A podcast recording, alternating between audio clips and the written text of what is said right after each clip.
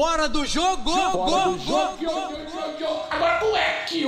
Você já sabe, se tem a minha vinheta, tem mais um episódio do Fora do Jogo começando. Então fala, bonitos e bonitas. Um salve para os não tão bonitos assim, para você que me escuta do futuro. São pontualmente 1h41 do dia 10 de agosto de 2023. Uma quinta-feira pra lá de especial. Estamos tendo o prazer e a honra de receber um dos craques do futebol brasileiro. E falo isso sem medo de errar, tá?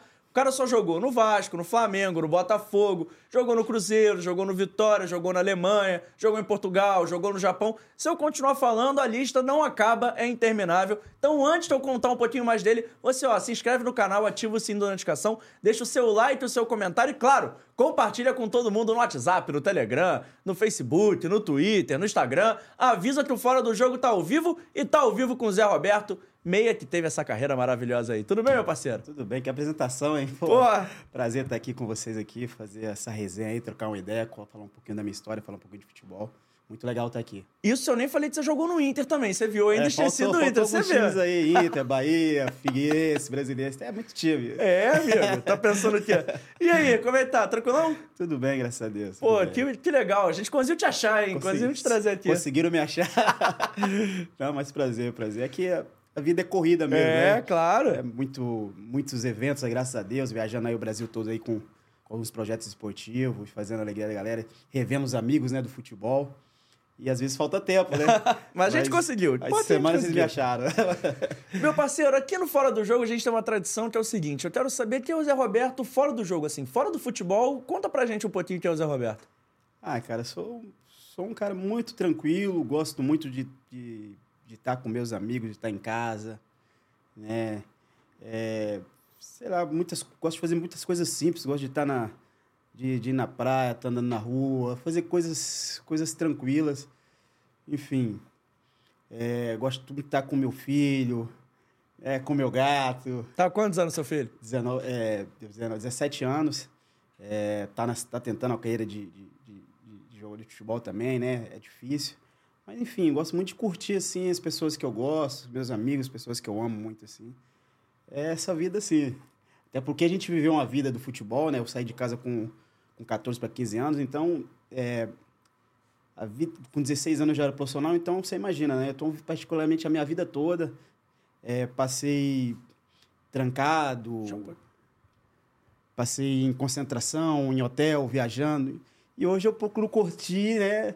Procuro curtir aquelas coisas mais simples, né? Que é, pô, você poder ir na praia, você poder ir no supermercado, você fazer coisas que antes não podia fazer, né? Então, eu gosto muito de, de, de, de curtir isso aí, de estar com meus amigos, de estar com a, com, com a minha família, enfim, de, de curtir isso aí, coisas que eu não podia, que não tinha tempo, né, na verdade, uhum. quando profissional, de curtir, né? E para quem não sabe, eu também não sabia, eu descobri isso aqui em off, você é de Goiás, né? Sou de Goiás, sou de Tumbiara terra de Jorge Matheus. Ah, é? é. Que legal. É. E fui descoberto lá em Goiás com 14 para 15 anos, né? E, e fui, fui para Curitiba fazer a base no Curitiba. E a história é longa, né? Mas hoje dá pra gente falar que é o carioca, Zé Roberto, vai. É, eu me apaixonei pelo Rio de Janeiro, não tem como, né? A partir do momento que eu, que eu vim jogar aqui, né? Minha, meu primeiro time aqui no Rio de Janeiro foi o Botafogo, em 2005. É, me apaixonei pela cidade, as amizades ficaram aqui, fizemos raízes, né? Meu filho nasceu aqui no Rio de Janeiro, então é aquele goiano carioca. Né? Você falou do Jorge Matheus. Você curte uma música sertaneja ainda, então? Eu curto, é minha raiz, não tem como, eu curto, eu gosto muito. Na verdade, eu sou um cara, assim, muito eclético. Eu gosto de música boa, independente do ritmo, né? Curto tudo, eu curto rap, eu curto funk, curto sertanejo, pagode, samba, enfim. Uma música de qualidade a gente tá curtindo, mas Pô. assim como é uma música muito original de Oeste sertaneja, muito forte, né? Não tem como não curtir, né? Em Tubiara é quanto tempo, assim, de Goiânia? Tubiara dá 270 quilômetros de Goiânia. É perto, mas é longe, é, né? né? Não é muito pertinho, não. Mas, assim... De carro dá o quê? Umas três horinhas? Carro dá umas três horinhas. E fica difícil, né? Normalmente eu vou lá em Tumbiara uma vez no ano, quando dá para ir, né? Pela, pela questão de final de ano ser muito corrido, agenda, alguns compromissos. Mas, assim, é, sempre que pode, o ano que pode, a gente está lá, sempre visitando lá os familiares, os familiares todos lá. E, mas assim, é muito gostoso, né? Você, você voltar às suas raízes, né? Você voltar de onde tudo começou. Então, toda vez que eu tô lá, é só lembranças boas, é pé no chão, debaixo do pé de manga, é muito bom, é muito bom. Não dá para falar que é da roça também. Não, não. É o interior, interior 100 mil habitantes, né? Para interior já até um, um pouquinho grande, vamos dizer assim, né? Não dá para falar que é da roça, não. Já fui muito para roça, mas eu gosto de praia, eu gosto de praia. Mas, José, me conta o seguinte. Pô, você começou sua carreira no Curitiba. Como é que foi que o Curitiba te achou? Como é que foi que você já virou profissional logo cedo? Por quê, assim... O que estava acontecendo? Porque, claro, você jogava muito futebol, mas naquela época era mais normal o cara subir mais jovem? Não, não. A gente, pô, a gente quando tá com os amigos aí, né, jogando futebol, a gente até fala, né? O quanto era difícil na nossa época você você você às vezes fazia uma carreira toda na base, quando chegava no profissional você não acontecia, né? E na minha época foi muito difícil também. Eu eu com 14, antes de ir pro Curitiba, eu vim no Flamengo, fiquei 15 dias fazendo teste aqui, não passei no teste. Eu fui no Guarani, fiz teste também, não passei. E fui no Goiás, que me viram jogar, e fui convidado. Eu fui de, com mala e tudo para morar em, em, em, Goiânia, né, para ficar no Goiás. E chegando lá, eu não quis ficar. Bateu um negócio assim, ah, não quero ficar aqui, voltei para casa. E nessa semana que eu voltei para casa, o Curitiba foi jogar na região, uma é, Série B do Campeonato Brasileiro, e a delegação ficou na minha cidade. E eu saindo com meus, com meus amigos é, da escolinha onde eu treinava, né? Escolinha de futebol, é, chamado Rei Pelé, do meu penetrador chamado Nego Hélio, né? É, a gente tava ali de bicicleta, de chuteira, uniformizada, aí a gente passando pela, pela, pela porta do estádio, a gente viu aquele ônibus, né? Bonito, dois andares no interior. A gente, a gente foi, ah, tu Curitiba tá treinando aqui. A gente foi pra beira do campo e ficou, sentamos ali aquele monte de criança. E o Capejano era o treinador do Curitiba. E o pessoal foi fazer o, o, rachão, né? Famoso da Stock, né? Aquele véspera de, de, de jogo. E um jogador do Curitiba contundiu. E ali ficou aquela coisa, ah, estamos com um a menos tal. Aí esse cara, ah, pega um do garoto desse daí, coloca aí no time. E aí naquilo ali, apontaram para mim, eu fui, pô, vem. Me explicaram, ó, você pode dar dois toques na bola. E começou, e a bola vem em mim. Quando eu dei o primeiro passo na bola, os caras. É, eu lembro que o Alex estava naquele time, o Alex tinha 18 anos. Aí falou, pô, para tudo, para tudo. E aí o Capejano me chamou pro lado, já com comissão técnica, começou a perguntar, né, da minha idade, né, onde eu morava, e ali foi rápido, conversaram com meus pais, na semana seguinte eu estava no Curitiba, cara. E ali foi muito rápido mesmo, assim, as coisas aconteceram na minha vida muito rápido, que eu, eu terminei aquele ano de 95 no Curitiba ali, no infantil, né, ainda se adaptando. Quando entra em 96, já já entrou na base, artilheiro de todas as categorias, já subindo de, de base, de categoria, fui para o sub-17. Daqui a pouco já estava nos juniores e daqui a pouco, com 16 anos, 15 para 16 anos, eu já ia fazer alguns treinos profissionais. Com 16 anos, eu me profissionalizei. Então foi muito rápido, assim. Foi dois anos, eu, minha vida aconteceu assim. E você estava no lugar certo na hora certa, Não, né? É, assim, exatamente. Porque você estava ali, deu a sorte de, é. pô, um cara machucar, você ter sido escolhido para completar. É, no, no meio de, de, de, de, outras várias crianças, né? Eu, é, eu fui escolhido, que poderia ser um daqueles meus amigos que estava ali. E eu fui escolhido e, e, cara, assim, aquelas coisas de futebol que né? O Papai do Céu faz tudo certinho assim, porque eu tinha ido no Goiás, ali na minha, na minha terra, né? Na minha, no meu estado, eu não quis ficar e logo depois aconteceu a situação e eu, eu treinei minha vida no Curitiba. Do Curitiba eu, eu fui para fui São Paulo, né? É, fui comprado por um grupo de empresário é, lá de Mirassol. E fiquei. E como é que foi assim? Meses, foi muito rápido também. Aí já fui comprado por outro grupo de empresário do Juventus de São Paulo. E dali já fui pro Cruzeiro, onde eu fui onde eu, eu fui jogar os juniores. E tava fazendo treino, o Filipão passou do lado, me olhou, falou, pô, eu quero aquele neguinho ali, vai treinar comigo amanhã. No dia seguinte, eu fiz o treino, no dia seguinte já fui pro jogo. E entrei no jogo durante... No Campeonato Mineiro contra o RT, entrei durante o, durante o jogo, fiz dois gols e... Aí começou, foi só decolar, assim. Você sentiu que foi ali que a sua vida profissional foi, mudou? Foi, foi. A vida, por mais que eu me, me, me profissionalizei no Curitiba muito, muito novo, 16 anos, mas não tive a oportunidade de jogar pelo Curitiba, né? Porque foi uma coisa muito rápida e tal. Mas é, profissionalmente a minha vida aconteceu no Cruzeiro, foi no ano de 2000, onde é, as coisas aconteceram muito rápida, onde eu saí dos juniores. É, fiz um treino, dois treinos no profissional, fui para um jogo e, e, e, na semana seguinte eu era capa de todos os jornais em Belo Horizonte, porque entrei num jogo difícil, fiz dois gols. E, e na semana seguinte foi, era um jogo contra o Atlético Mineiro, o clássico, eu, eu entro, faço um gol, foi eleito o gol mais bonito do campeonato daquele ano, Campeonato Mineiro. Então, assim, foi, foi muito rápido. Então, ali que aconteceu o Zé Roberto profissional. Falei, pô, agora eu, agora eu sou um jogador profissional, né? Então, você, uma camisa pesada, né? cobrança, então... É, mas também foi muito rápido, né? Foi muito rápido. Então, eu, eu sempre falo assim, eu falo pro meu filho, né? Falo futebol, filho, você tem que estar preparado para tudo, porque Você dorme aqui desconhecido, um jogador do, de uma base, e amanhã você é um profissional, porque a oportunidade é isso aí. Ela acontece e você tem que estar preparado. Né? E como é que foi? Exatamente era isso que eu ia te perguntar, porque, pô, você era um cara desconhecido, tava ali treinando, foi treinar no profissional, já apareceu, fez dois gols. Como é que é isso de você ir dormir exatamente um cara que, pô, o pessoal tá vendo, mas é muito mais dentro dos muros do clube, e no dia seguinte você já é conhecido de ir no supermercado as pessoas falarem contigo? Ah, é assim, João, é muito louco, cara. A vida de jogo de futebol, cara. Na, imagina em dois, tô falando em 2000, imagine hoje em dia, né, cara? Uhum. Você tem muito mais assédio e tal. É muito complicado. Eu lembro, assim, que eu, eu, no primeiro tempo, assim, a ficha não caía. Eu ficava meio... que Eu passava assim, as pessoas, né, queria, queria autógrafo, queria tirar uma foto, eu ficava meio... Mas já sabia dar autógrafo? Mas- Já tinha treinado em casa? Não tinha nem treinado, eu me- tinha um rabisco ali, eu falei, vai. É, porque é muito rápido, é muito rápido. Imagina, eu tinha 19 anos e assim, eu saí do Juventus São Paulo, um clube muito pequeno ali, na, na Moca ali, que praticamente não tem torcida, né? Para ir para o Cruzeiro, com a expectativa de jogar é, no, no- no Sub-20 do Cruzeiro.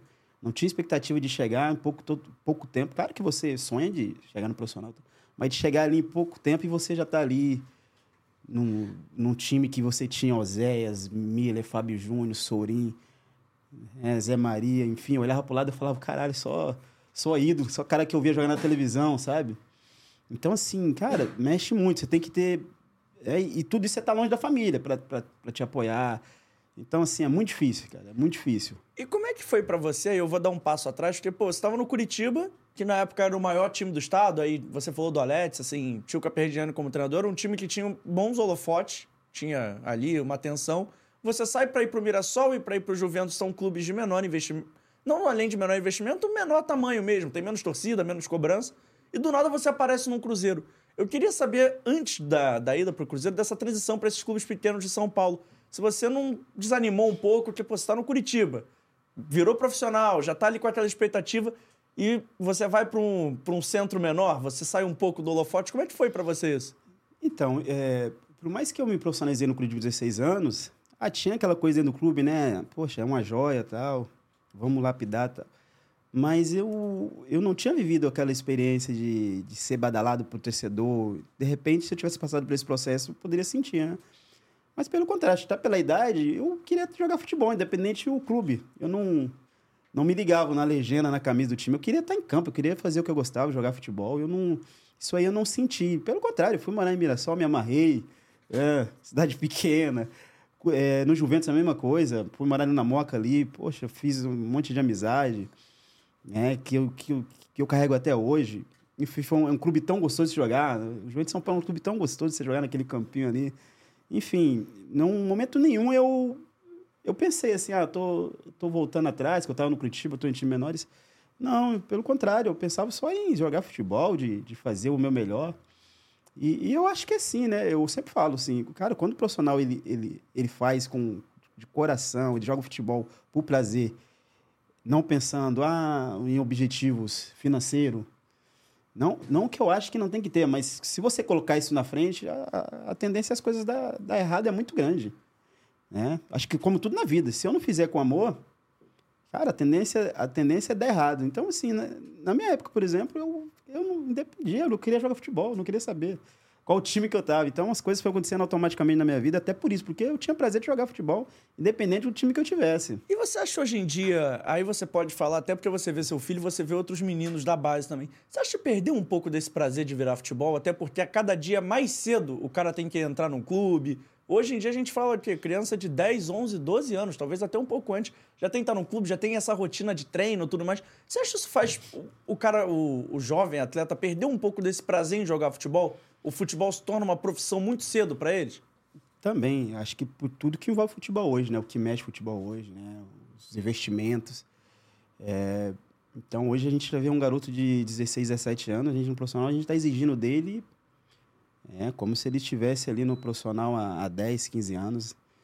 É, e, e eu acho que tudo que, que envolve o meio do futebol, né? O que virou futebol hoje, né? A fonte de, né? de, de, de renda, de dinheiro que mexe, que produz futebol. Então, assim, hoje você vê um, um pai, hoje ele- o filho nem nasceu, ah, meu filho vai ser jogador de futebol pela questão financeira. É, não só eu, mas eu acho que. Não só eu, mas muitos, muitos jogadores que jogaram comigo. É, os caras foram jogar futebol porque queria jogar futebol, não foi porque foi exigência do pai, do tio, porque era uma coisa bacana.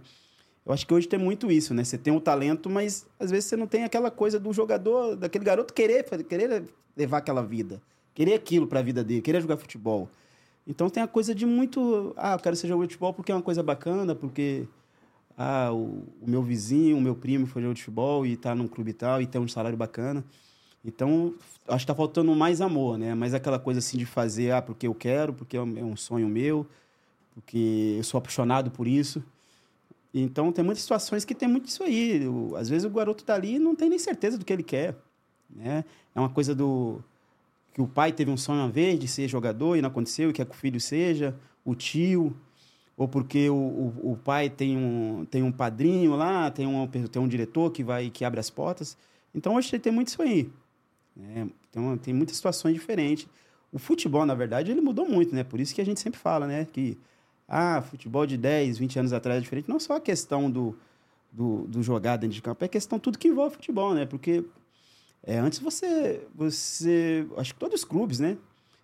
É, ia para os interior buscar jogador. A facilidade de um jogador talentoso entrar no clube grande era fácil só pelo talento. Hoje, só o talento não entra no, no clube grande. Se você não tiver alguém que abra as portas para você, você o, o, garoto, aquele garoto talentoso do interior, daquela situação onde onde ele não tem oportunidade, ele não vai conseguir jogar num time de futebol, ele não vai conseguir galgar aquele sonho dele. Então tem esse tipo de mudança. Né? Entendi. E depois do Cruzeiro, que você fez uma campanha maneira, você teve sua primeira experiência internacional, né? Acho que pouca gente lembra, mas você chegou a jogar em Portugal pelo Benfica. Como é que foi essa experiência para você? Então, cara, assim, sofri muito, cara. Sério? Sofri muito, porque assim, é, fui morar sozinho é, em Lisboa. É, e muito novo, né? Então tinha aquela coisa de, de querer jogar. Aquela coisa que eu falei agora, pô, só queria jogar futebol, né? E você chega no, no, no na Europa, são, são, são adaptações muito diferentes, né? É, você tem que ter aquele tempo de adaptação para você jogar. E tinha, uma situação acontecia comigo que me mexia tudo, muito, que eu jogava, eu ia pro jogo, jogava, e no outro jogo seguinte eu nem ia nem pro banco, aquilo me... Eu olhava e falava, meu Deus, cara, eu quero jogar futebol, eu quero ir embora daqui. E, mas assim, mas foi uma experiência maravilhosa, cara. Foi uma experiência maravilhosa que eu aprendi muito no Benfica, assim, porque eu trabalhei com, porra, com, com jogadores, porra, muito bacana. Inclusive, eu estava até falando com ontem, que é o Nuno Gomes. Então, assim, esses caras estavam estourado, deu garoto ali, então esses caras me ajudaram muito. Então, tenha paciência. Mas, assim, mas a, só, só a experiência de você estar tá ali no dia a dia, você estar tá treinando, é, eu aprendi muito, assim. Nuno Gomes atacante? É, Nuno Gomes atacante. É, joguei com o Simão, Simão Sabrosa, Pedro Mantorras, né? o Roger Flores estava lá, né? é, o Argel, assim, os brasileiros que estavam. Então, assim, cara, foi bacana. Só que eu não tive, não tive a paciência, né, que tem que se ter, de adaptação, até porque eu era muito jovem, para esperar o meu momento. E aí eu fiquei pouco tempo, fiquei uma temporada, né? E aí eu volto pro Brasil, volto Vitória da Bahia. Mas como é que foi, assim... O que você sentiu mais diferente ao se mudar para lá? Porque a língua é igual, é parecido, mas não é igual. É... O que, que você sentiu diferença de um cara que saiu, é, fez essa carreira meteórica assim, foi pra Europa? Enfim, assim, você vai para outro país, por mais que a gente fala falando assim, ah, a língua é parecida, mas não é igual. Mas os costumes são diferentes, né? O, o, o dia a dia, o dia a dia do, do clube é, era totalmente diferente no Brasil, né? Você tem que é, ter que chegar uma hora antes, que, é assim, tem que, tem que almoçar no, no, todo mundo tem que, tem que esperar o capitão sentar na mesa, sair da mesa, enfim. São coisas que você vai aprendendo, né? Esse que, que são culturas diferentes, na verdade, né? É, mas o campo em si, até porque era muito novo, eu, eu, eu não, não, não senti. Eu, eu, sempre falei assim, ah, futebol para mim, é, a bola para mim, ela fala a mesma língua, meu amigo. Vai pro campo.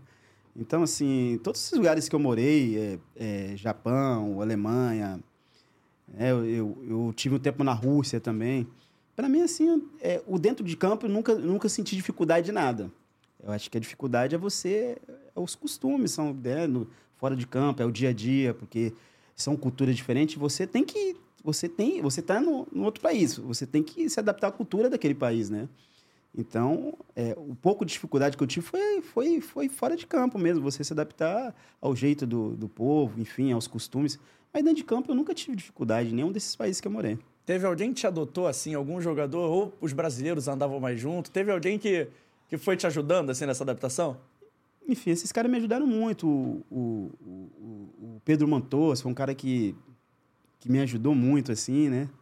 O, o Roger, pô, o Roger a gente morava é, de um prédio de frente para o outro, então ia treinar todo dia junto, né? Eu não dirigia, ele que me dava carona.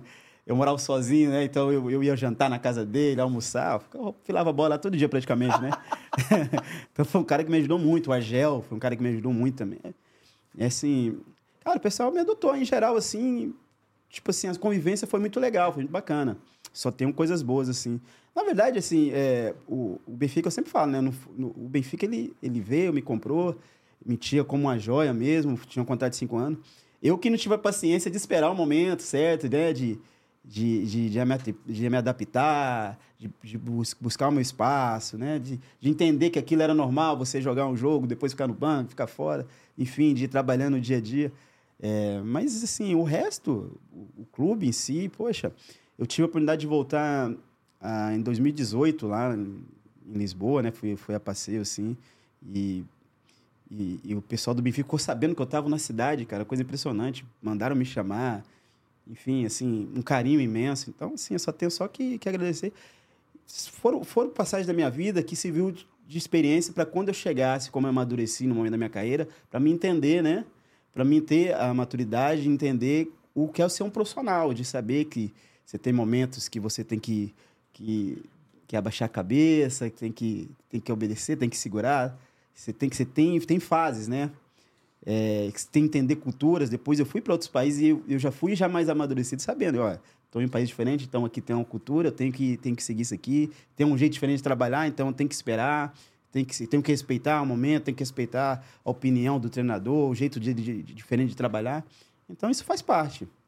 Faz parte. Eu acho que toda experiência é válida. Quando você, você pega as coisas boas que você leva para sua vida, para você não repetir os erros, né?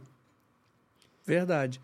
E você vai pro Vitória, você tem uma passagem de muito sucesso lá no Vitória. A gente pode falar assim que você foi tricampeão baiano lá, né? 2002, 2003 e 2005 e campeão da Copa do Nordeste em 2003 também. Foi uma passagem legal lá no Vitória? Não, muito legal, muito legal. O Vitória, ele entrando na minha vida no momento que eu tava... Quando eu saio do Benfica, eu tava meio decepcionado com o futebol, né? E, e aí o Paulo Carneiro, ele me... Ele liga na minha casa e, e faz o convite para Vitória. E e assim, eu vivi momentos tecnicamente assim, no Vitória da Bahia, muito, muito, muito, muito legal assim, cara, assim. Porque eu, eu lembro, eu fiz jogos pelo, pelo Vitória assim, realmente assim, individualmente espetaculares. E, e, e peguei um carinho pelo clube, né? Enfim, o torcedor tem um carinho do, por mim, graças a Deus, do, Vitória. Até hoje eu recebo aí no meu Instagram várias mensagens. É, porque realmente a gente consegui, conseguiu é, é conquistar títulos e, e, e, fazer um futebol bacana, um futebol bonito, futebol ofensivo. Era um time muito, muito, muito ofensivo. Um, um time jovem, mas assim, ao mesmo tempo muito experiente, porque eram muitos jogadores que já tinham tido passagem por, por alguns clubes, mas muito jovens. E muitos Quem estava lá além de você? Era, era o do Cearense, Alain Delon, Nadson. Né? E eu, quando eu cheguei no ano, ainda peguei Aristizabon. Fernando Volante, Xavier. Então, assim, era um, um time realmente jovem, mas muito, muito, muito bom, é, muito bom, assim, um time de muita qualidade, tecnicamente muito bom. E a gente conquistou, né, assim, o, o dentro da, do calendário Vitória, que era para disputar, que eram os campeonatos estaduais, regionais, a gente, a gente, os anos que eu tive lá, a gente sempre chegou e, e, e ganhou títulos. Então, assim, é um clube que para mim, assim, eu tenho muito carinho, muito respeito. E nacionalmente, assim, né? O tempo que eu tive lá, Campeonato Brasileiro, Copa do Brasil, sempre fizeram, fizemos campanhas é, pro, pro orçamento do Vitória, né? Pro, pro nível do Vitória, sempre campanhas boas, dignas, de sempre estar no meio da tabela, brigando ali na parte de cima. Enfim, incomodando os grandes. É, então, assim, eu só tenho... Foi um clube que, para mim, assim, eu tenho um carinho muito grande. E onde eu tive uma passagem, assim, tecnicamente muito, muito bacana. E o Bavi é diferente mesmo, cara? É, o Bavi é aquela coisa do, do torcedor baiano, né? Aquela energia, aquela... É, assim, eu falo que eles têm uma rivalidade muito grande, assim, aquela coisa, mas o baiano ele é tão alto astral que você não consegue ver uma briga e tal. Você vê eles todos se convivendo junto ali na, naqueles barzinhos per, perto de, de, de, de estádio. Eu achava aquilo um barato, mas se discute, se discute, mas não discute assim, que não sai daquilo ali, que não tem aquelas, aquela coisa de agressão, né? É, mas assim, como todo, como todo estado que você tem só dois times, times grandes, né? A rivalidade é imensa, né? Então o Bavi não deixa de ser diferente. Era um era, era realmente um, um clássico muito muito gostoso. Assim, eu sou suspeito de falar porque eu joguei Bavi, joguei Grenal, joguei Cruzeiro e Atlético, então para mim são super, são são clássicos que, que, que, que é uma rivalidade muito grande, né? Mas assim, é um clássico diferente, mas com rivalidade, mas que se tem um respeito muito grande dos torcedores. você nunca viu assim o tipo de agressão assim a mais, tal. E, e mexia com a cidade, parava o estado, né? porque é isso, são dois, são dois times, os dois maiores times do estado que quando você tem um Bavi, realmente parava a cidade, principalmente Salvador.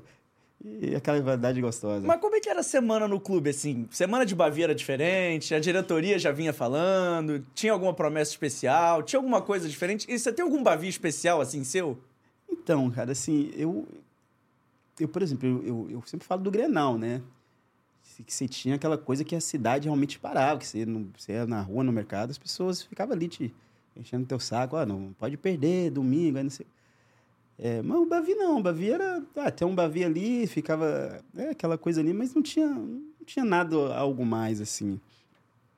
É, um, um Bavi, assim, que memorável na, na, na, minha cabeça, assim, foi um Bavi que foi no, no Barradão, que a gente ganhou de 6 a 2 se eu não me engano, do, do Bahia, que, que eu acho que eu dei 5 ou 6 assistências do jogo, assim. Foi um jogo realmente, assim, que, que, foi, que foi bacana, que eu acho que a gente começa perdendo o jogo, se eu não me engano. E a gente vira o jogo e, e aí e no final foi essa goleada, assim, e realmente eu fiz um, um, jogo, assim, tecnicamente, assim, meio que perfeito, né? Se eu não me engano, foi, foi cinco ou seis assistências. É, fui, fui pro Campeonato Baiano ainda, o Copa do Nordeste, não me lembro.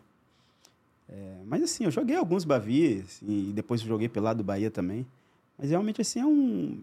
É daqueles clássicos que tem no Brasil que, que é gostoso de se jogar, né, cara? Pode ter sido em 2005 esse Bavi aí? 2005, 2005, exatamente, 2005. 6 a 2 Campeonato é, Baiano de 2005. Isso mesmo. Isso mesmo. Você, falaram aqui que você bagunçou. Que foi, você tem uma ideia, foi o maior placar já visto em um Bavi no Barradão, sabia disso? É, foi 6 a 2 6 a 2, né? é. Isso mesmo, isso mesmo. Realmente foi um, foi um jogo mais ou menos, meu. foi mais ou menos? É, não, não foi? É. Que não, isso? Foi, foi realmente foi um sem brigadeiro. Foi um jogo tecnicamente assim, meu, assim, que. É, muito, muito bom, assim, quase perfeito, né? Porque não existe a perfeição no futebol. Você fala, não existe a perfeição no futebol. Quase perfeito. Quem fez. Inclusive, quem fez um dos gols foi o Alexandro. Isso, o Alexandre, Alex Gol. Jogamos junto lá no Vitória. Isso eu acho que pouca gente sabia vocês jogaram juntos lá, assim. Pouca é, gente lembra. quando eu chego no Vitória, ele tava no Vitória já. Ele, ele, é, o Alexandre era é da base do Vitória, né? Uhum. Então, quando eu chego no Vitória, tá... Acho que de centroavante era o Alexandre, o Aritizaba e o, e o André, né? O André que faleceu aí há pouco tempo atrás, aí, o André Nelis. Pô, do outro lado também tinha um Bahia que não... É... Era difícil, hein? Era um Bahia que tinha Dil e Viola no ataque. Exatamente.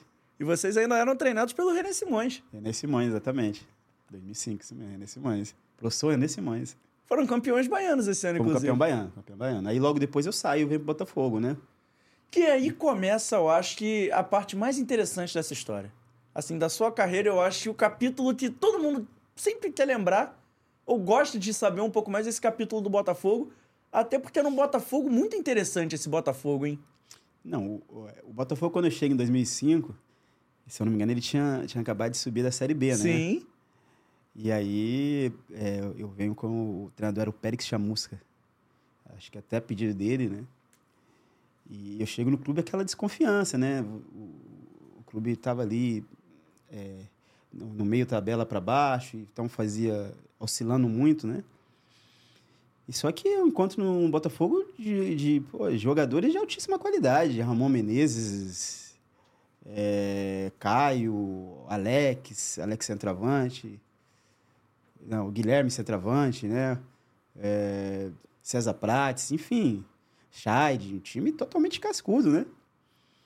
e aí eu chego, logo depois vem o Celso Roth, se eu não me engano, e aí o time encaixa ali, a gente termina o ano bem ali, né? Fez até uma temporada acima da expectativa, né? Pelo, pelo, pelo ano, pelo jeito que o ano começou. E 2006 vem o, começa a montagem daquele do time de 2007, né? Uhum. Que é com o Cuca, né? Que aí vem chegando, que vem chegando no Sufrávio, Juninho, enfim. E, e foi quase três anos ali de um, de um Botafogo, assim, que, que eu, eu sempre falo que aquele time só faltou realmente um título nacional para coroar, co- coroar, assim, a qualidade daquele time. Porque realmente, assim, foi um dos, dos times, eu sempre falo assim, foi nos times, nos times tecnicamente melhor que eu joguei. E esse Botafogo de 2005 ainda tinha o Jefferson no gol, né? Exatamente. Você, quando chegou lá no Botafogo, viu o Jefferson goleiro, assim, pra- não digo começando, mas num estágio inicial da carreira. Você Já- imaginava que ele ia se tornar esse ídolo do Botafogo? Ó, eu, eu já conheci o Jefferson, eu sabia que ele ia ser um baita do goleiro, porque a gente jogou juniores lá no, no Cruzeiro. né? Então eu já conheci o Jefferson do dia a dia, a gente morava no mesmo quarto na concentração, lá no Cruzeiro, na Toca. Então sabia de todo o potencial dele. E, e não tinha dúvida que ele se tornar um goleiro de seleção brasileira, como ele se tornou. É, a gente que tava, a gente quando trabalha no dia a dia, a gente sabe o nível do jogador, né? Às vezes tem aquele jogador que não tem as devidas oportunidades, mas a gente sabe que tem muita qualidade, que se for para algum clube tiver a oportunidade ou naquele clube mesmo, ele vai, fatalmente ele vai, ele vai mostrar, né, suas qualidades, ele vai seguir sua carreira. E o Jefferson era, isso aí, porque a gente treinava, eh, a gente treinava todo dia junto praticamente. É, finalização depois do, do- do- dos treinos, eu ficava ali finalizando contra o Jefferson, batia pênalti contra o Jefferson, eu sabia que era um goleiraço. Então quando eu cheguei que eu vi ele, eu falei, pô, não tinha dúvida que a partir do momento que ele tivesse a oportunidade que ele começasse a, a jogar, a carreira dele ia ser o que foi.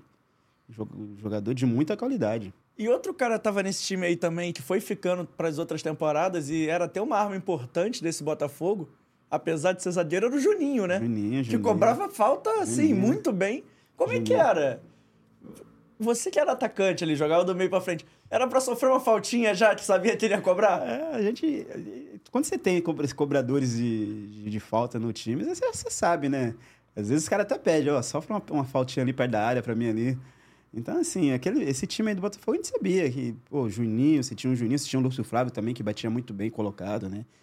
O Juninho era aquela força, mas também sabia colocado também, batia, pegava muito bem na bola. Então, toda vez que a gente, sofria, a gente sofria uma falta ali, a gente sabia, né? Que, pô, vamos sofrer uma faltinha aqui que tem, que tem uns caras que resolvem na bola parada. Assim, mas aquele, esse time aí foi um encaixe, foi umas peças foi chegando, né, no- ao longo dos, desses anos, né? É, chega o Jorge Henrique também, em 2006, que foi se encaixando perfeitamente. É, en- então, assim, muito mérito do Cuca, né? Que o Cuca que teve, que tinha essa visão de, de ver esses caras indicar. E, assim, o time foi se encaixando, foi se formando. E, e realmente, cara, assim, chegou determinado momento, assim, de... é, no Botafogo que a gente ia pro campo e sabia, tipo, cara, é, a gente sabia onde, onde, onde, onde cada um tava, como como como teu companheiro gostava de receber a bola, que espaço que gostava de receber, né? Como como vinha a bola parada, né? Que era muito forte a bola parada daquele time também, é, não só direta, mas cruzamentos dentro da área, enfim, aquele time ali é, foi muito gostoso jogar, participar, né? Assim, eu não sei se não, não é esse sentimento, né? Ah, decepcionado, não é isso, assim, é, mas é, eu, eu praticamente quando eu saí do Botafogo, assim, sai um pouquinho o sentido porque eu sentia que a gente poderia ter, ter ganhado algo mais, assim, principalmente aquela Copa do Brasil de 2006. Eu 2007, ia, né? Eu 2007, ia perguntar que- sobre... Que tem um jogo emblemático nessa Copa do Brasil de 2007, que é o jogo no Maracanã contra o Figueirense. O Botafogo precisava reverter o placar. E tem até um gol seu, né? Que é anulado e mal anulado. Não anulado, não Como é- Mas esse jogo, talvez ele tenha dois lados. Que é o lado do torcedor do Botafogo que ficou chateado e o lado que os outros torcedores usaram pra fazer e usar aquilo de piada com aquela questão do chororô. Como é que foi pra você esse jogo de 2007? Enfim, assim, cara, é, naquele jogo, eu lembro que eu fiquei muito triste, assim, muito frustrado, porque a gente sabia da, dimis- da dimensão que era aquele jogo, sabia o que, que a gente poderia atingir ali. É, a gente tinha um time muito forte, eu acho que é, se a gente chega na final, a gente ia chegar muito forte, como, como a gente sempre chegou, enfim. Sabia da qualidade daquele time. E, e tanto quando a gente vai para aquele jogo no Maracanã, todo, a gente sabia, por mais que a gente fez um jogo muito ruim lá em Florianópolis contra o Figueirense, mas a gente sabia que a gente tinha plenas condições de reverter para cá, como a gente reverteu, né? A gente, é, independente do erro ou não da, da bandeirinha, a gente, a gente faz os gols necessários e depois a gente toma um gol ali, de uma infelicidade do Júlio César, enfim. Mas, assim, ficou uma frustração pelo, pela questão de, de saber que a gente saiu pelo, pelo erro, porque se aquele gol meu, junto com, com, com depois com, com o gol do com outro, que eu fiz o gol de novo depois, né? Então, se, a gente vira com um para cara ali, você tem um equilíbrio maior de um 3 a 0 você vai... É, a gente sabe que fatalmente o psicológico conta muito, né? E, então, assim, ficamos chateados, assim, foi um balde de água fria mesmo. É, eu, particularmente, assim, eu sempre fui muito tranquilo relacionado, assim, a, a, a ficar reclamação, assim, ah, terminou o jogo. Eu lembro que aquele jogo terminou, fui pro vestiário, depois que eu fiquei sabendo que alguns jogadores foram para a imprensa, para coletiva, eu não, eu, não, eu, não, eu não fui, porque eu, eu, eu, fui, eu fui fazer banheira de gelo, não sei, quando eu só fiquei sabendo.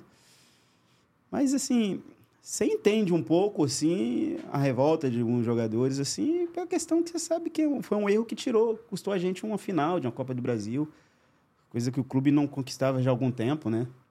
E, e só quem está dentro de campo no dia a dia sabe quanto é difícil, né, para o jogador, que ele batalha todo dia ali no, nesse objetivo, no final, que é disputar um título, que é chegar para disputar um título e estava muito próximo ali. Se fosse algum, assim, olhando para trás na sua carreira toda, se tivesse um jogo que você pudesse mudar o placar, seria esse? Ah, sim. Sim, foi o, foi o que teve próximo ali de um título, porra, importante, bacana. E para um, e para um elenco que merecia, aquele grupo merecia esse título, merecia um, um, um, um título de expressão, né? um título nacional. Assim. É o que faltava para corar aquele time ali, que jogava tão bonito como o Brasil todo elogiava, né? Mas que faltou um, um título de expressão, porque por mais que a gente fala, né, é bacana, né? É, eu, hoje eu viajo muito, o Brasil todo, né? Muito interior, muitas cidades, capitais, enfim. Mas você vê o torcedor do Botafogo, ele fala disso aí, desse, desse time aí, com muito carinho e tal, mas ele fala, ah, faltou um título para coroar. Né? Então, assim, e não tem como, né? Pra gente ficar marcado, eu sempre falei isso, para o jogador ficar marcado na história, ele tem que ele tem que ele tem a títulos, ele tem que a história do jogador de futebol, ele é títulos. Não? Você pode jogar bem, é legal, bacana, mas se você não ganhar, né? E, e, e, aquele, e aquele, aquele elenco em si, assim, a gente se fala muito, algum, fala muito com o Joís, com o Leandro Carvalho, com alguns jogadores assim, contra o Lúcio Flávio de vez e a gente sempre fala isso aí, pô, aquele time nosso era tão bom, né, cara? Porque faltou um título aí de expressão para coroar e tal. E você acha, além de coroar, talvez pudesse ter dado uma amplitude ainda maior para a carreira de alguns? Porque até ali, é, você posteriormente viria a conquistar um título nacional com o Flamengo, mas assim, você não tinha um título nacional de expressão, né? Então você acha que ele poderia ter sido o primeiro título, poderia consolidar um pouco mais aquele trabalho, até porque aquele time foi sendo desmontado depois. E mais, você gostava do apelido Carrossel Alvinegro? Gostava, pô, era muito bacana. Muito bacana. Realmente, assim, eu tô falando. Eu sempre dei, eu dei já algumas entrevistas falando isso, né? Que foi um dos, dos times, dos times que eu falo 11, assim, é, de, de maior, de maior qualidade, assim, tecnicamente, assim, que, que se, se entendia dentro de campo, assim, com, jogava com muita facilidade, porque a gente já jogava ali junto já há um tempinho, né? Então, o Cuca, ele fez esse trabalho muito bem, né? Por isso que eu sempre falei que o Cuca, para mim, foi o maior treinador que eu trabalhei, porque, assim, o Cuca, ele, ele, ele montou aquele time né, das, da, das suas características muito bem, e cada um sabia, é, é, sabia né? É, é, é, é o seu espaço assim dentro do campo assim perfeitamente, pô.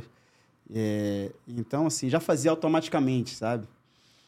É, então assim por isso que eu falo assim que o que faltou mesmo para esse time foi foi um foi um título. Eu acredito que um título, aquele título de uma Copa do Brasil, é, é, faria que aquele, ti, que aquele time continuasse um tempo mais, porque você ganha um título de expressão, então você tem uma competição é, importante no ano seguinte para disputar uma Libertadores, então acho que automaticamente é você manter aqueles, os, seus, os seus jogadores principais e trazer reforço, né? Então, acredito que aquilo durar, ia, ia fazer aquele time continuar um pouquinho mais. É, então, assim, pelo contrário, né? Você vê que aquele time começou a desfazer, né? Eu, eu saio para a Alemanha, o João isso sai, vai para São Paulo, se não me engano, começa a desfazer aquele time, mas realmente, assim, acho que foi o que faltou para aquele time foi um, um título Dava pra ganhar do Fluminense na final? Dava, dava. Dava. E o Fluminense, pô, já, já, tava, já, tava, já tava virando um freguesinho do Botafogo, né? Aqueles, aqueles, aqueles anos ali. A gente, toda vez que a gente pegava o Fluminense ali, era, era tapa neles. Então, assim, ia dar dois jogos bons, cara, mas assim. É muito difícil falar que tem um favoritismo, né? mas assim, a gente tava vendo um ano muito bom, principalmente em clássico, assim, né? Acho que. Acho que a gente tinha plenas condições de, de, de ganhar aquele título. E é, esse time é engraçado, esse time de 2007, porque assim, o titular da posição começa sendo Dodô, mas o artilheiro da Copa do Brasil é o André Lima, né? Pelo Botafogo. É, Mas é porque o homem tava iluminado, né, cara? Mas quem completava melhor ali no ataque, o Dodô ou o André Lima? Vou te colocar nessa. Não, Dodô, Dodô. Dodô não tem. Gosto muito do André Lima, mas. Dodô, eu sempre falei que Dodô foi um dos melhores que eu tive. Que eu tive, tive né, o prazer de jogar, né, cara? Dodô, pô, Dodô era craque, Dodô era craque, cara. Dodô jogava muita bola. E o próprio André Lima sabia que não tinha condições de desbancar o homem, não, pô. Eu tava num momento muito, muito bacana na carreira dele, tava muito bem. E, e também era muito decisivo, né? O Dodô era muito decisivo, sempre jogos importantes, ele tava ali para decidir jogos. E, pô, inteligentíssimo, finalizava como poucos, então, jogadorzaço. Aí não, não, não dava Lima, não, aí tinha que esperar mesmo. Mas, assim, mesmo no banco, ajudou muito, né? Ajudou muito, entrava, fazia os gols. Quando o Dodô não podia jogar ali por, por qualquer motivo, ele, ele entrava e dava conta do recado. Acho que um, um, bom time, um time forte, é, é, isso aí. Você tem que ter substitutos alturas, né? Porque quando você, você, você perde um, um titular que você não tem um, um, substituto pelo menos ali próximo, que você perde muito, é aí que, aí que começa a, a driblar, né? Então, o futebol para mim sempre foi. Eu sempre falei, cara, eu quero jogar com grandes jogadores do meu lado. Eu não quero ser titular absoluto para jogar com um jogador caneludo, né? Isso para mim não adianta. Acho que o bacana é você jogar com bons jogadores.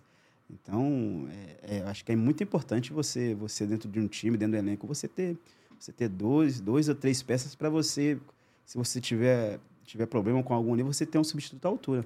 Mas hoje, 16 anos depois, juro que é para fechar esse assunto da Copa do Brasil, você tem tristeza, raiva ou mágoa da Ana Paula Bandeirinha? Ou já passou tudo? Não, já passou. Não, não já passou. Já passou. Eu sou um cara muito. Quem me conhece sabe que eu sou muito, muito tranquilo nesse tipo de sentimento. Eu não guardo esse tipo de. de não faz nem bem.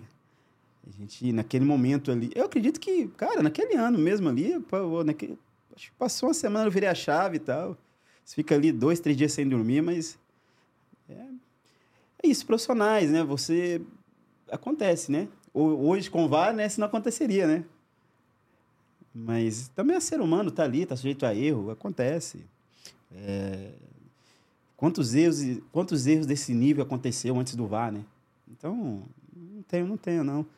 Ficou, eu, eu falo sempre que é, a gente ficou, assim, chateado no momento porque a gente sabia das possibilidades reais de um título e tal, mas o futebol também você, passa por isso.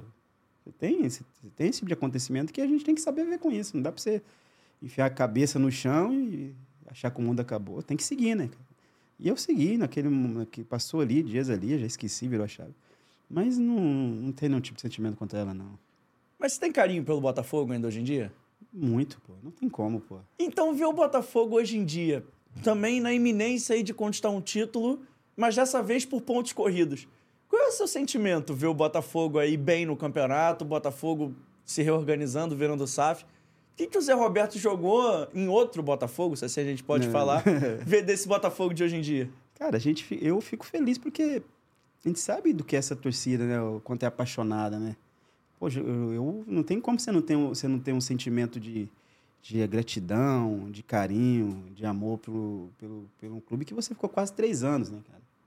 Então, vivi coisas ali dentro do Botafogo maravilhosas, assim, com todas as suas dificuldades de administração, enfim, a gente sabe, não precisa entrar aqui em detalhes, mas, assim, é, é, é um clube de uma camisa, porra, de uma história grandíssima, né, que esses anos que eu joguei lá, é, sempre apoiou, cobrava, mais apoiava, mais apoiava do que cobrava, enfim. É, fizemos ali um, porra, um, um, umas amizades assim muito bacanas dentro do clube, que não tem como você não torcer, né? É, a gente sabe quanto o torcedor do Botafogo precisa de, de um título de expressão, precisa de é, de um título para trazer, né? Essa resgatar, né? Essa, essa paixão. Acho que paixão não, porque o torcedor do Botafogo sempre foi apaixonado, mas assim, essa alegria de torcer pelo clube, de ver o clube ser campeão de novo de um, de um, de um título importante, porque é muito tempo na fila para um clube grande. Né? Então, assim, eu estou na expectativa que esse ano vai. Eu sempre quando eu falo com, com, com, com os amigos botafoguenses, torcedores, eu estava recentemente com o Dodô, a gente estava numa viagem junto aí, com o Dodô Túlio. Tudo maravilha. A gente falando sobre isso aí, falando, falando assim, ah, esse ano vai, não é possível, vai, vai, vai ter que ir, cara. Porque a gente sabe do, do, do quanto é difícil, né? E quanto o clube é, é, tão grande como o Botafogo não pode ficar tantos anos sem, sem um título de expressão tal. Acho que vai fazer bem pro clube. Acho que o momento do clube é bacana, né? Dessa SAF aí, de de de de tá, de tá tendo essa, essa, essa, essa revolução dentro do clube né, de, desses investimentos, de voltar né, grande no cenário nacional de novo. Acho que isso é importante. Acho que isso é importante não só para o Botafogo, mas para o futebol carioca em si, para o futebol brasileiro em si. Você vê um, um grande retornando, como, como o Cruzeiro está voltando forte de novo. Acho que isso é bacana no futebol. Como eu torço para o Vasco aí, vou voltar de novo, né? Por mais que tenha essa um momento ruim, mas eu torço para que o time não caia, porque a gente passou pelo clube, a gente faz amizade, né? Não tem como a gente não torcer é, né, pelo, pelo bem desses, desses clubes. Né? Então, assim, eu torço sempre para que esses clubes estejam bem, que esteja sempre brigando lá por títulos. Acho que isso é... A grandeza do clube merece isso, cara. Merece que esses clubes estejam sempre brigando por título. Então, se o Botafogo for campeão, você vai, vai comemorar, você vai ficar feliz. Sempre, não tem porquê, pô. Não tem porquê. Não tem porquê. Eu, eu, eu sempre. Tô, não só nesse momento agora, né? Mas mesmo no momento lá de, de, de sofrimento Botafogo, eu sempre ficava torcendo lá. Às vezes eu ficava em casa lá, eu, pô, eu ficava, calma, pai. é, é ruim ficar torcendo, né? Mas, assim, a gente viu o Botafogo num momento ruim lá, eu, a gente me incomodava muito, porque é, é isso, né? Eu vivi momentos tão bacanas dentro do clube, então... É, eu, particularmente, eu, quando eu vi o Botafogo ali brigando por, por, por rebaixamento e tal, a gente fica triste, cara, porque é, a gente passou pelo clube, a gente faz parte dessa história e tem amigos lá dentro, né? Tem amigos lá, então é, a gente quer sempre que o, que o, time esteja bem, que esteja brigando por título. E espero que o Botafogo seja daí para melhor. Pô, legal. Ô Zé, mas nesse momento aí no Botafogo, que você estava jogando em 2007, você chega a ser afastado por indisciplina e depois acaba voltando, mas você perde um jogo que para muitos era um jogo fundamental, que era contra o São Paulo. Não sei se era o Monumbi ou no Rio, mas enfim, era o São Paulo, que era o líder. Era o líder contra o vice-líder. Você ficou chateado de perder esse jogo? O que, que aconteceu realmente para você perder esse jogo? Porque falaram que você foi para Salvador e foi para festa, que você falou que estava doente. É verdade mesmo? O que aconteceu? Então, cara, ali naquele. Já estava tendo um atrito ali, porque é uma renovação que não saía, né, de contratual. E na semana daquele jogo ali, que foi entrar no Maracanã, é, o time todo se reuniu no aniversário do filho do Dodô. E no dia seguinte teve treino normal. E eu morava, eu morava, eu morava na Barra. a gente treinava em General Severiano. E não só eu, como alguns atletas, a gente saindo aqui da Barra, a gente pegou aí esses, esses túneis da vida aí, engarrafado, e chegamos aí 20, 30 minutos atrasado no treino. Isso aconteceu. E ali eu fui comunicado que eu estaria que eu estava afastado, né? Não preciso falar o nome de quem chegou atrasado também comigo, mas depende e tal. Mas afastaram somente a mim e tal. E, eu, e faltava, é, acho que era antivéspera de jogo. Porque falou que eu estava desrespeitando os companheiros, que eu cheguei atrasado. expliquei a situação. E fui afastado. Só fui comunicado isso. A diretoria não quer. E, cara, eu fui treinar em, em Niterói afastado. Eu lembro que foi torcedores organizados foram na minha casa falar comigo para me voltar, porque já passaram por sensorizado que eu não queria jogar mais porque eu tinha um pré-contrato né, com outro clube. Enfim, eu sempre... Isso não era verdade? Não, não era verdade. Não tinha, não tinha por que eu não jogar. Se eu tinha contrato com o clube, né? Se eu tinha contrato com o clube, eu, eu, eu ia cumprir meu contrato normal, estava feliz, estava feliz. e estavam negociando com o Botafogo a renovação. O que aconteceu foi o seguinte, que o Botafogo ele teve sempre a preferência de renovar comigo. A preferência é sempre do Botafogo. E dentro dali, alguns clubes no Brasil me, me chamaram para conversar. E, não, e eu, eu, nunca sentei com nenhum clube. Enquanto eu tive, tive contato, nunca sentei com nenhum, nenhum clube no, no Brasil. Então se falava muito que chegava no Bebeto, né, no Montenegro, que eram os comandantes da, daquela época que eu estava reunido com, me reunindo com alguns clubes no Brasil, entre eles Corinthians, Palmeiras, São Paulo, enfim, era praticamente todos os times do Brasil, né? E eu sempre falava para eles, ó, a proposta, a proposta está na mesa, vocês é só vocês assinar e eu vou ficar no clube, não, não estou procurando outro clube. Eu só vou sair daqui se a gente não entrar no acordo. Só que isso chegou, foi passando as datas, e quando chegou a data de eu assinar o pré-contrato, eu comunico com o clube que eu tinha assinado o pré-contrato e que eu ia cumprir meu contrato normalmente, que para mim não mudava nada. Você já tinha assinado com a Alemanha? Eu tinha assinado com o Schalke 04. Só que ficou aquele clima, né? Né? Do, dos diretores. Ah, como é que você vai, você vai sair daqui? Mas ele sempre, eu sempre joguei limpo, sempre falei o que estava acontecendo. E a proposta sempre esteve lá para eles assinarem. Não, e não pense, ah, aí de repente eu falar, ah, mas poxa, mas você foi para a Alemanha, queria. Será que os valores. Eram valores totalmente diferentes, realistas com o Botafogo. Nada surreal. Nada que atletas naquele clube ali ganhava, questão salarial ganhava naquele momento. Né? Tá, a gente está falando do ano de 2007, né? Outros valores. Enfim, eu simplesmente segui minha vida. Então ficou a situação chata. E nessa primeira oportunidade aconteceu isso, o meu afastamento. E aí, é normal que nenhum diretor, ninguém vai para vai uma vai para uma coletiva, para rede social, enfim, vai para a imprensa falar que me afastou porque não gostou que eu assinei para contrato. E aí sim começou a é, ventilar essa situação, que eu estava em Salvador, que eu estava viajando, que eu fui disciplinado, que eu estava em festa. Eu estava aqui, pô. Eu estava aqui, a gente estava com meus companheiros, então... E pegou muito ruim para meus companheiros, que muita gente foi contra, né? Muitos jogadores foram contra, porque sabia. É, você convia comigo meu dia a dia, sabia o tipo de pessoa que eu, que eu sempre fui. Eu nunca fui esse tipo, esse tipo de caráter de, de, de não querer jogar futebol. Pelo contrário, é, já joguei várias vezes, não só no Botafogo, mas outros clubes também, lesionado, porque o treinador chegou em mim e, e o diretor chegou e falou: a gente precisa de você, faz o esforço, vai. É, vai deixar esse companheiro na mão, não deixa. Então, assim, não teve nada relacionado à disciplina. Foi uma questão contratual, mas que não partiu de mim, partiu do clube. Depois ali, vendo as coisas que estavam acontecendo, porque eu fui, eu fui, continuei trabalhando da mesma forma. Eu, eu saía da minha casa, eu ia até, até Niterói todos os dias, treinava normal, separado, mas treinava, cumpria meus horários, cumpria a minha obrigação. E estava ali à disposição do clube. E passou algum tempo, acho que foi um mês, se eu não me engano, se chegou um mês, né? O pessoal foi atrás de mim, eu falei, cara, eu nunca pedi para sair do clube, vocês sabem que vocês, vocês que me afastaram, não tem um porquê eu não jogar. E voltei, voltei, voltei pro clube normal, com o maior prazer, joguei, lembro que eu retornei contra o Atlético Mineiro, se não me engano, no Mineirão, um jogo que a gente estava perdendo 2x0, a, a gente empata 2x2. Enfim, do Zé Roberto nunca aconteceu nada, nenhum tipo de, de rejeição ao Botafogo. Foi ao contrário. Ele disse que, não sei se, se a comissão técnica participou disso. Eu fiquei sabendo depois que não, que foi contra também. Foi uma coisa da diretoria. Enfim, são coisas que quem manda, manda, né?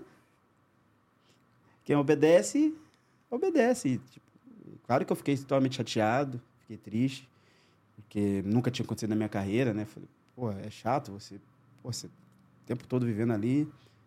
É, você tem uma decisão de, ah, vai treinar separado, está afastado. É, isso não é bacana. Mas também, assim, depois, eu, quando eu fui chamado para voltar, voltei tranquilo. Eu lembro que eu terminei o ano, terminei o contrato. Só que foi uma oportunidade que realmente a gente perdeu, porque a gente estava num momento bom, né? E você acha que isso acabou atrapalhando? É, você acha o Botafogo ia ter força para lutar até o final pelo título brasileiro se não tivesse acontecido esse, esse problema? Até porque foi algo que acabou afetando o time também. Você disse que a comissão foi contra, alguns jogadores foram contra. Você acha que se não tivesse essa turbulência no ambiente, o Botafogo ia ter força para brigar pelo título? Ah, é difícil a gente falar, né? Prever um resultado de um jogo assim.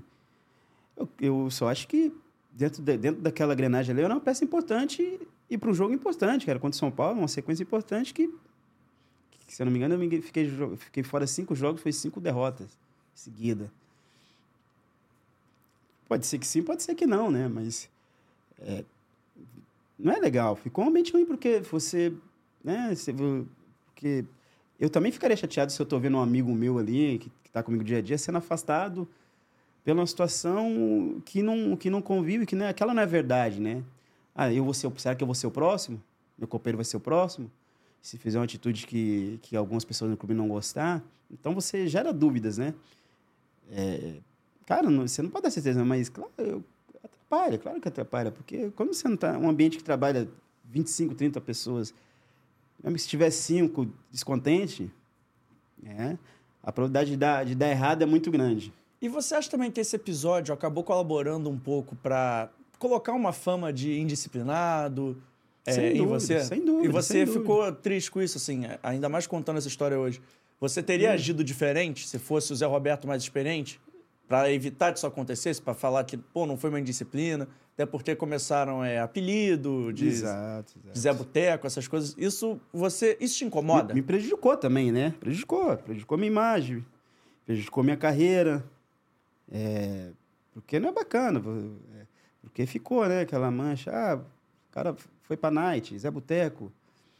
É, e quem convive comigo, até aquelas pessoas é, aqueles próprios diretores que conviviam comigo, eles conviviam com a minha família.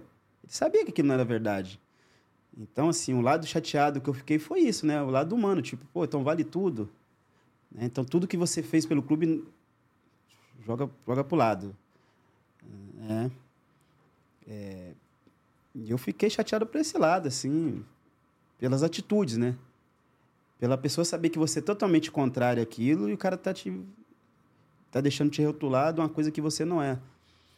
É, o que eu falei diferente? Eu, eu, que na época até as pessoas falaram, cara, é, faz, chama a imprensa, fala do teu lado, senão você vai.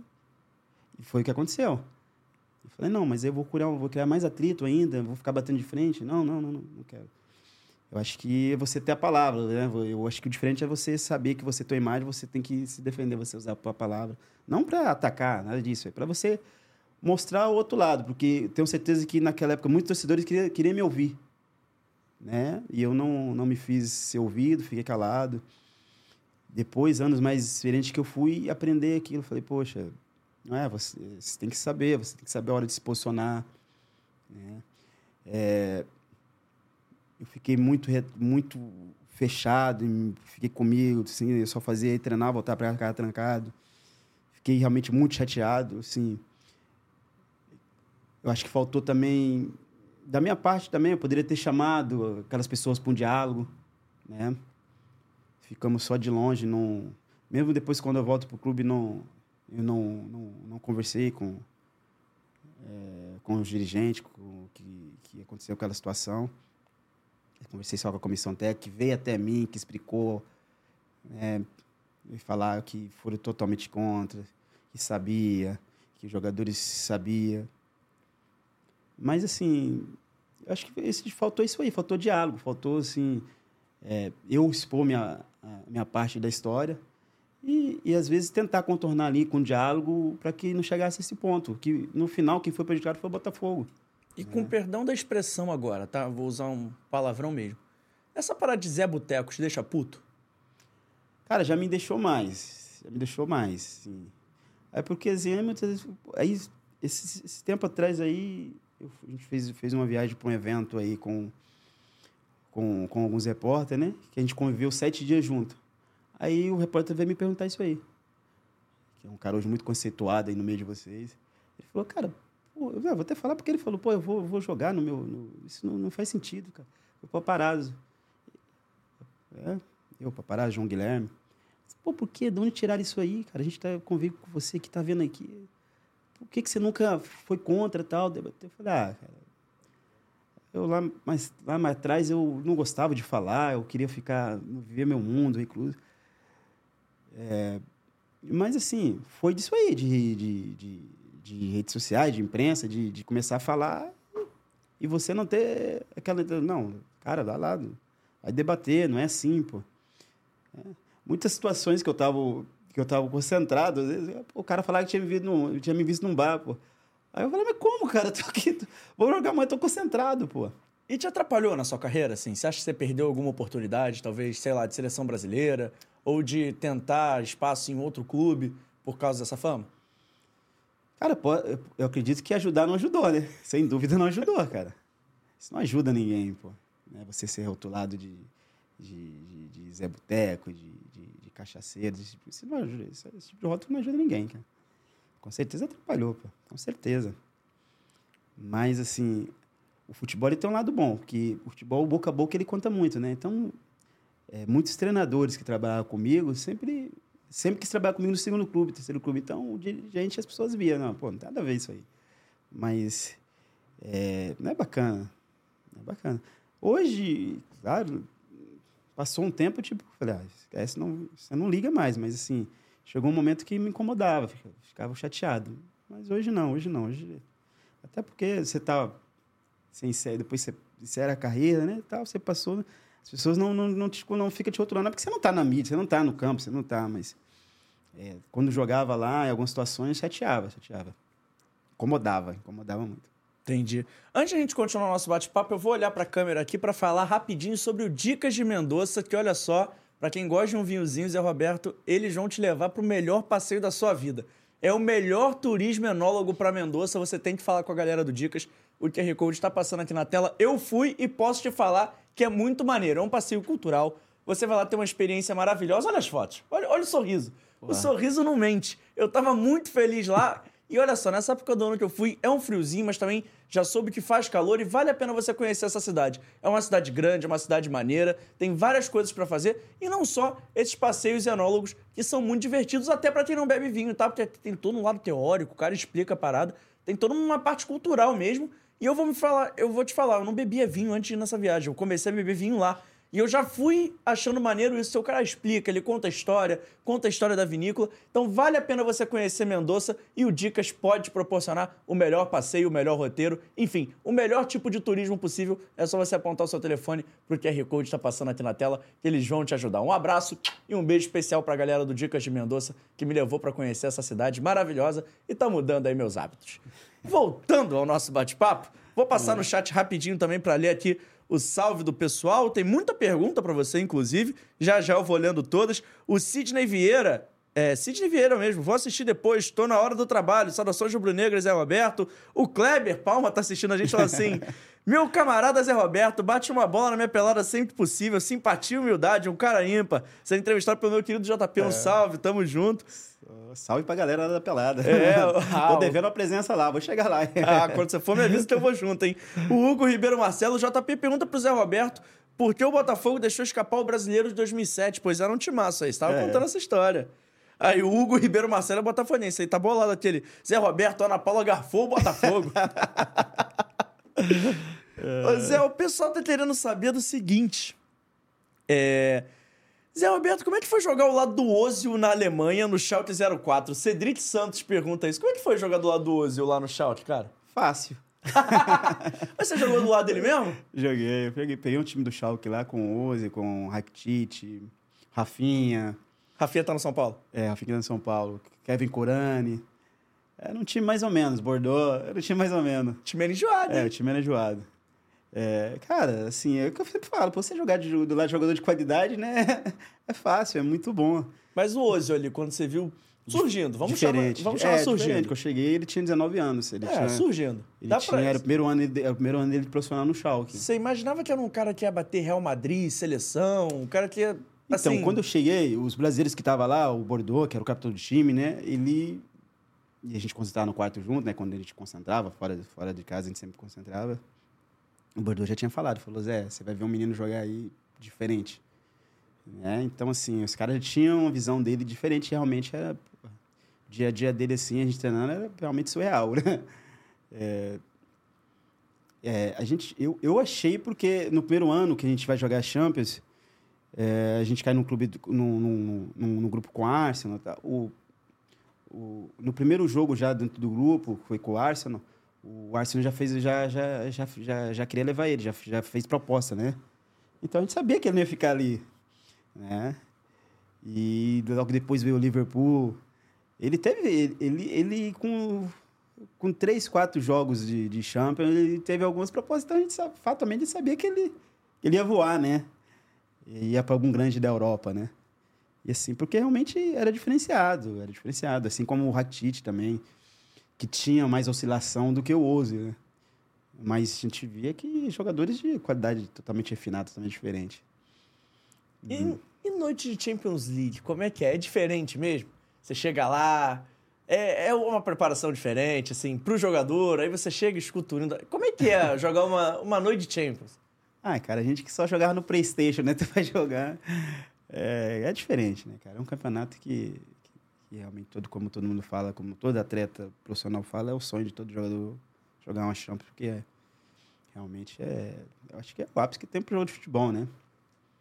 E, e eu, particularmente, primeiro, primeiro, primeiro jogo meu, você fica ali, você ouvindo aquele hino, né? Que você só, só ouvia pro Playstation, televisão, você tá participando daquilo, dos maiores eventos esportivos do mundo.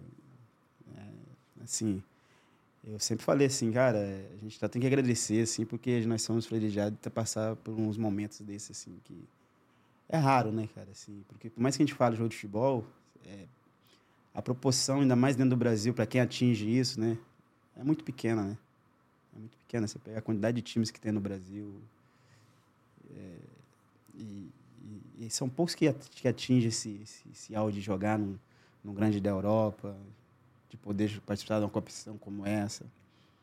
Assim, eu sou extremamente grato ao futebol, porque, assim, cheguei em lugares que eu lá com... Quando eu saí de Tumbiara lá, nunca imaginava, né, cara? Então, assim, eu sou... Só tenho a agradecer ao futebol, por isso quando eu parei de jogar, eu parei cedo, né? As pessoas, pô, você parou de jogar futebol cedo. Não, porque eu cheguei na, na, na minha idade de 35 anos, eu, quando eu olhei para trás, eu falei, cara, eu cheguei coisas que eu nem imaginava, né? Eu joguei em campos que eu nem imaginava. Queria, queria só jogar um, num, num campinho, um gramado e tal. E, e cheguei num nível assim de, de, de, jogar futebol, de jogar com, com, com, com tantos craques assim.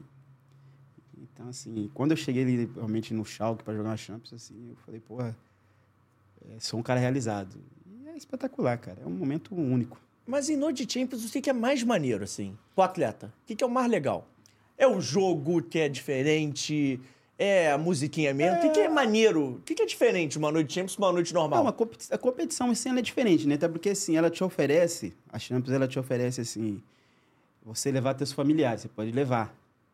Ela paga voo, hospedagem para todos os seus familiares para acompanhar ali o time. Então, isso já é diferente, né? Você vai jogar em Barcelona, você leva, leva a família toda. Só não fica no mesmo hotel. Que a Champions, o próprio eles não permitem que fique no mesmo hotel do, do time e tal. Mas você fica na mesma cidade, tudo pago pela competição. Enfim, é, é diferente, né? É, até aquele momento de, de, de, você chegar no estádio, né? As orientações, muda tudo, cara. Aí é todo mundo sentado, você não pode ter as cadeiras, porque no estádio Schalke mesmo você tem aqui bancada, que eles fizeram tipo aqui no, na América do Sul, que, que é para torcida organizada, né? Aí na, na Champions, não, você não pode ter aquele, tem que ser tudo, tudo cadeira, sentadinho. Cara, aquele hino, quando você entra em campo ali, vocês, pô, é, é diferente. É, realmente é uma energia. O torcedor, como, aqui, como no Brasil, como na América do Sul se compra a Libertadores, torcedor que é diferente, lá é a Champions.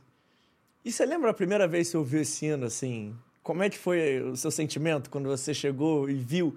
Que muita gente diz que, que além do hino, o estádio parece mais iluminado, sei lá. Como é que... Eu não sei realmente, mas assim... A atmosfera é diferente, né? Porque são, são competições diferentes de uma Bundesliga né? Que já é muito bacana, né? É, que eu, é o exemplo que eu comecei a dar, é que eu dei aqui agora. É a mesma coisa é, é, é da Libertadores para os clubes no Brasil. É diferente, né? Você joga um brasileiro, quando vem jogo de Libertadores, né, se muda tudo, né? A atmosfera, ah, vamos jogar contra um time argentino, né? é, o jogo é diferente, enfim, a arbitragem vai ser diferente porque é uma arbitragem de, de outro país. É a mesma coisa, a mesma coisa da, da, da Champions, porque se muda, você vai jogar, é um clube alemão, vai jogar com um clube inglês, com um clube espanhol, então são competições diferentes, né? A atmosfera é diferente. O torcedor, ele compra isso, né? Ó, é outra competição, né? Outro nível. Qual foi o time mais legal que você enfrentou, assim, pela Champions? Barça, né? Aquele Barça de, de Ronaldinho, de Eto'o, Deco, né? O Messi surgindo ali, né? Já tava... aquele time ali realmente tinha Ria tava naquele time também. Como é que prepara na semana, assim, no treinamento para enfrentar esse Barça? Como é. é que é o papo durante a semana? É muito psicólogo, né? É uns três psicólogos para cuidar de todo mundo. E, meu amigo, era chumbo do outro lado. Vai marcar quem aí? Não tem como, né? Não tem como. E foi um mata-mata, mas foi interessante que é, a gente saiu nas quartas, né, pro Barcelona. E foi interessante porque foi dois jogos é, muito equilibrados, né? Duas vitórias do Barcelona, mas foi duas vitórias de 1 a 0 1 a 0, 1 a 0 na Alemanha, 1 a 0 na, na Espanha. Mas dois grandes jogos que o, que o, que o Schalke fez muito equilibrado, com a oportunidade de, de ter ganhado na Alemanha, a oportunidade de ter ganhado na Espanha. Só que é aquela coisa, você cria, cria contra os caras aí, tipo, os caras só precisam de uma. é. Mas assim, foi uma, uma competição muito bacana do. Fez do, o Barça suar, pelo menos? É, pelo menos, pô. Não foi aquela coisa de duas goleadas, né? Saiu com dignidade. É, só com dignidade, só com dignidade. Exatamente. Mas, pô, você ficou pouco tempo no Schalke, né? Porque logo depois você veio pro Flamengo, Flamengo em 2009. Flamengo. Por que você não ficou muito tempo lá na Alemanha? O que aconteceu? Então, o que eu, o que eu tive no Schalke foi o clube que eu tive que não tive em outro clube. Eu tive, muito, eu tive duas lesões muito sérias, no, uhum. dois estiramentos é, de grau 3, um, um em sequência do outro, né? É, o primeiro eu tive no, no, no, na véspera de um jogo contra o Porto, na Champions, que eu fiquei de dois a três meses parado. E aí eu volto para jogar preparativo de jogo contra o Barcelona. Na véspera do treino, a mesma coisa também. Eu tenho uma lesão igual, na mesma coxa, mas só que nunca, nunca é na mesma, é sempre do lado, né? Estiramento, eles falam que. E ali aquilo me desanimou de outra forma, cara, porque você fica aquele processo todo para recuperação e tal, e você sem jogar, e aí como. Quando eu tive a proposta do Flamengo para vir, né? Eu falei, ah, cara, eu pedi, eu falei, ah, deixa eu passar lá um ano lá para para voltar a jogar futebol, para voltar a, a, ritmo de jogo, forma física, enfim, voltar a atuar, né? E aí eu lembro que foi uma negociação até complicada, que o, o presidente lá da Alemanha, ele não, não queria me liberar de jeito nenhum. Eu tive que ir até a casa dele na Alemanha, que ele morava fora da cidade, enfim, para passar para ele que, pô, precisava daquilo, que eu, psicologicamente, que eu queria voltar a jogar, não estava me sentindo bem por causa das questões das lesões, né? E era uma oportunidade também de eu eu voltar a jogar e para depois voltar para o clube. Mas eu, eu, particularmente, quando eu, eu faço esse pedido para mim vir Flamengo, eu não esperava que ia ter um ano que eu tive no Flamengo, cara. Assim. Então. Foi o ano mais especial da sua carreira? Em termos de, de conquista, sem dúvida. Né? É, você que está um título brasileiro com um clube como o Flamengo, que estava 17 anos na, na fila, e totalmente inesperado, que ninguém acreditava mais, a forma que foi, pô, foi muito especial. O que, que você tem de passagem, assim, desse time? O que, que você tem de lembrança desse time do Flamengo de 2009? É, cara, eu tenho, assim... 2009... Porque foi um ano meio conturbado é, no Flamengo, né? Lembro, assim... Eu, particularmente, comecei o ano muito bem, né? Voando. Daqui a pouco tem uma queda brusca de rendimento, muita oscilação. Que onde o time também começa a oscilar muito e a gente começa a perder jogos e sequências do Campeonato Brasileiro. No próprio Carioca a gente tem uma oscilação que a gente perde o primeiro turno para o Rezende, se não me engano, dentro do Maracanã. É uma final de... E, e a gente consegue ser campeão carioca, enfim, mas o time oscilando bastante. Inicia o Campeonato Brasileiro é, realmente bem, mas daqui a pouco tem uma queda que a gente vai parar em 14. Então, assim, e vejo jogador pedindo para ir embora do clube. E, cara, eu particularmente eu tive duas vezes para ir, ir embora daquele ano do Flamengo. Né? Uma foi para o Cruzeiro, que só não fui para o Cruzeiro porque tinha uma troca que era com o Hélito Paulista, ele, ele se recusou a vir para o Flamengo. E, e, logo depois teve um para América do México, né? Que... que você não foi por? Eu não, eu não fui porque aí os jogadores do Flamengo chegou em mim e falou, pô, cara, fica aí que você, pô, você vai ajudar a gente pra caramba e tal. E aí eu balancei e tal, e aquilo. Os caras, não, não, fica com a gente, fica com a gente. E eu fiquei, acabei ficando. E, e determinado momento a gente se reuniu, nós jogadores, e falamos, cara, a gente é um time muito bom. Só que do jeito que tá, a gente vai brigar para não cair, porque Se a gente não começar a correr para trás, um correr pelo outro, enfim, se organizar, é, a gente, por mais que tenha um time de muita qualidade, as coisas não vão andar. Enquanto não teve essa conversa, o entendimento de nós atletas entender que a gente individualmente era muito bom, legal, mas que coletivamente a gente estava fazendo tudo errado, as coisas não andaram.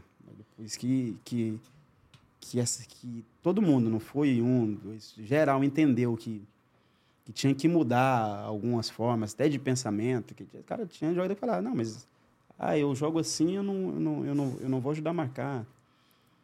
Mas falam é. muito bem do ambiente daquele Flamengo. Era um ambiente não, bom não, mesmo? era um ambiente bom, não tinha briga, é isso que eu tô falando. Assim, não, que os não... jogadores eram amigos? E, muito amigos, muito amigos. Aquele time se reunia pô, toda semana, todo mundo junto.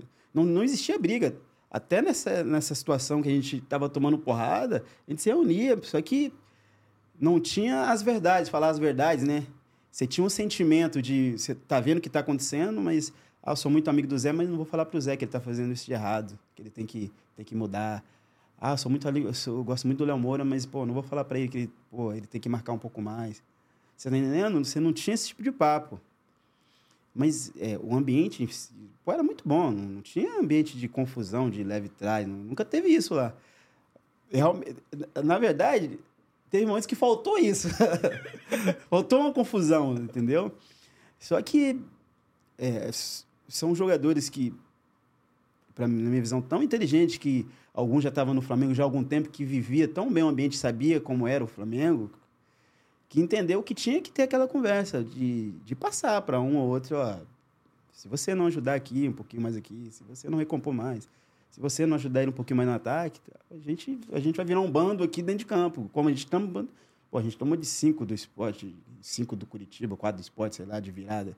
A gente só tava ladeira abaixo. Então, a partir daquele momento ali, a gente sentou falou, pô, o que está acontecendo de errado? A gente está fazendo coisa errada. Então, vamos... Cada um vê aí, coloca a mão na consciência e, e é verdade tinha aquela cervejinha semanal? Sempre. Do, do time todo? Time todo, semanal, na casa do Adriano. Como é que era esse momento? Aí tinha uns inteligentes, né, que falavam, ó, deu meu horário, tô indo. Eu tenho que ir pra casa, sou casado, tenho esposa, tenho família. Tinha uns que ficavam um pouco, né, cara? Você era de qual time? Ah, eu era do time que eu tava com aliança no dedo na época, né? Aí, ó. Mas qual era o horário adequado pra ir embora? Ah, cara, onze e pouca, meia-noite. É a hora que você sente que a festa tá ficando esquisita. É, chegava, che, chegavam umas visitas assim, que você falava, opa, vai dar ruim. Mas como é que o time dosava isso, assim? A galera... Dosava porque tinha uma galera muito jovem, né, cara? Você tinha, você tinha, o, você tinha o, o Everton lateral e o Everton... Os dois Everton, né? Uhum. Você tinha o, o, o Ayrton, o Williams é, o, o zagueiro. Tinha uma galera, uma galera muito jovem, o Leno, tinha, tinha, muito, tinha, tinha muito garoto naquele time. Então era o elenco todo, e a galera ia, né? Então, assim, a galera que já era macaco velho, né, casado e tal, o pessoal ia para fazer uma presença e depois seguia seu caminho, né? Aí a gente só ficava depois sabendo pelo, pelo, pelos diretores. Pô, por até tal hora. mas assim, mas, mas, também sempre, sempre assim, é, é, folga, quando o treino no dia seguinte era só à tarde, também nada também anormal, né? Mas também servia quando, para unir quando, começava também a pisar um pouquinho no freio, eh, no acelerador, aí a galera já chegava, ô, aí vocês estão demais, hein? Mas servia para unir o time no final das contas? Serviu, serviu, cara. Você tem, você tem, eu acho que tem que ter isso, tem esse tipo de convivência. Porque no final, cara, o, o jogador de futebol, o elenco, ele convive mais entre eles ali do que o familiar, cara. Então você tem que ter esse momento também de descontração, mas, cara, você sabendo dos seus limites, né? Isso aí, os limites, ele vai individual, pô. É. Eu sei do meu corpo, eu sei, cara, eu sei o que, que eu tenho que correr amanhã, eu sei o que, que eu posso produzir, né? eu sei do, do nível de cansaço. Então, isso vai, vai muito de. Não. Claro que você tem ali seus companheiros que que tá vendo que, que às vezes precisa muito do, do, daquele fulano de tal, tá vendo que o cara tá exagerando, pô, pô, João, segura aí, cara, pô, domingo eu preciso de você. Então, vai muito disso aí, né? Tem, e acontece muito isso no elenco, tá? Mas eu quero saber o seguinte, o Adriano é melhor organizando essa parada aí ou era melhor dentro de campo? Onde é que ele resolvia mais? Era na hora de unir o elenco ou na hora de meter gol domingo? Cara, é à toa que o homem é imperador. Nos dois lados, o homem é organizando, o homem também era top, hein? Era? Porra, as festas do homem, porra. Dentro de campo, esquece, pô. Não precisa nem de falar, pô. Fora de campo também, o homem era um raio, hein? Era difícil segurar? Sabia organizar direitinho, viu? Era bonito, cara. Qual é a mais memorável, assim, que você lembra desse tempo de Flamengo? Tem alguma de, pô, depois de algum jogo a gente fez muito bem? Ou é a do título, assim? Qual é a mais especial a pra gente- vocês? Não, teve, não, do título foi espetacular, pô. Mas a do, teve uma que a gente fez, cara, não vou lembrar, é, foi depois de algum, eu não vou lembrar depois de qual jogo, cara. Que, porra, foi tão, foi, foi tão diferenciada que quando eu procurei meu zagueirão, ele tava deitado no gramado do Adriano, cara. Na lateral daqui. Falei, que que, falei, que que é isso, meu amigo? Eu não vou falar o nome dele, não, porque senão, porra, coitado do garoto. Ainda joga ou já parou? Não, já parou, já parou. Pô, meu zagueirão, porra, falei, que isso, meu zagueirão? Pô, a gente começou, cadê ele, cadê ele? A gente tava nem desenvolvendo aquela resenha, né? A gente pô, procurou, pô, ele, pô, ele sumiu, a gente procurou, aí que procurou, foi procurar, ele tava na, na, na graminha assim, cara. Aquele sereno gostosinho. Pô, assim, um soninho gostoso. Eu falei, que isso, jogador? Sorte não tinha telefone com muita Pô, coisa, tirar foto ainda, Só né? que não tinha essa época aí de, pô, Instagram pra lá. Pô, senão ele tava perdido, cara. Ia virar ícone do grupo Pô, da ah, rapaziada. ah, mas esquece, mas mesmo assim a resenha, pô, foi um mês no ouvido dele, meu amigo. Mas era só jogador, né? Não, só jogador, era só nós jogadores. Não, não tinha diretor, o Andrade não, ia. Não, não, não, não, não. Era só nós jogadores mesmo. Era só nós jogadores. A resenha era boa, era boa. Inclusive, né, perguntando sobre o Adriano, o Arley até manda essa no chat, pergunta aqui pra gente.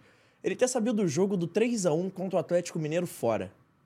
Que o Adriano faz uma preleção ali no túnel. Você estava nesse jogo? Como é Tava, que foi? tava, Como é que você viu isso daí?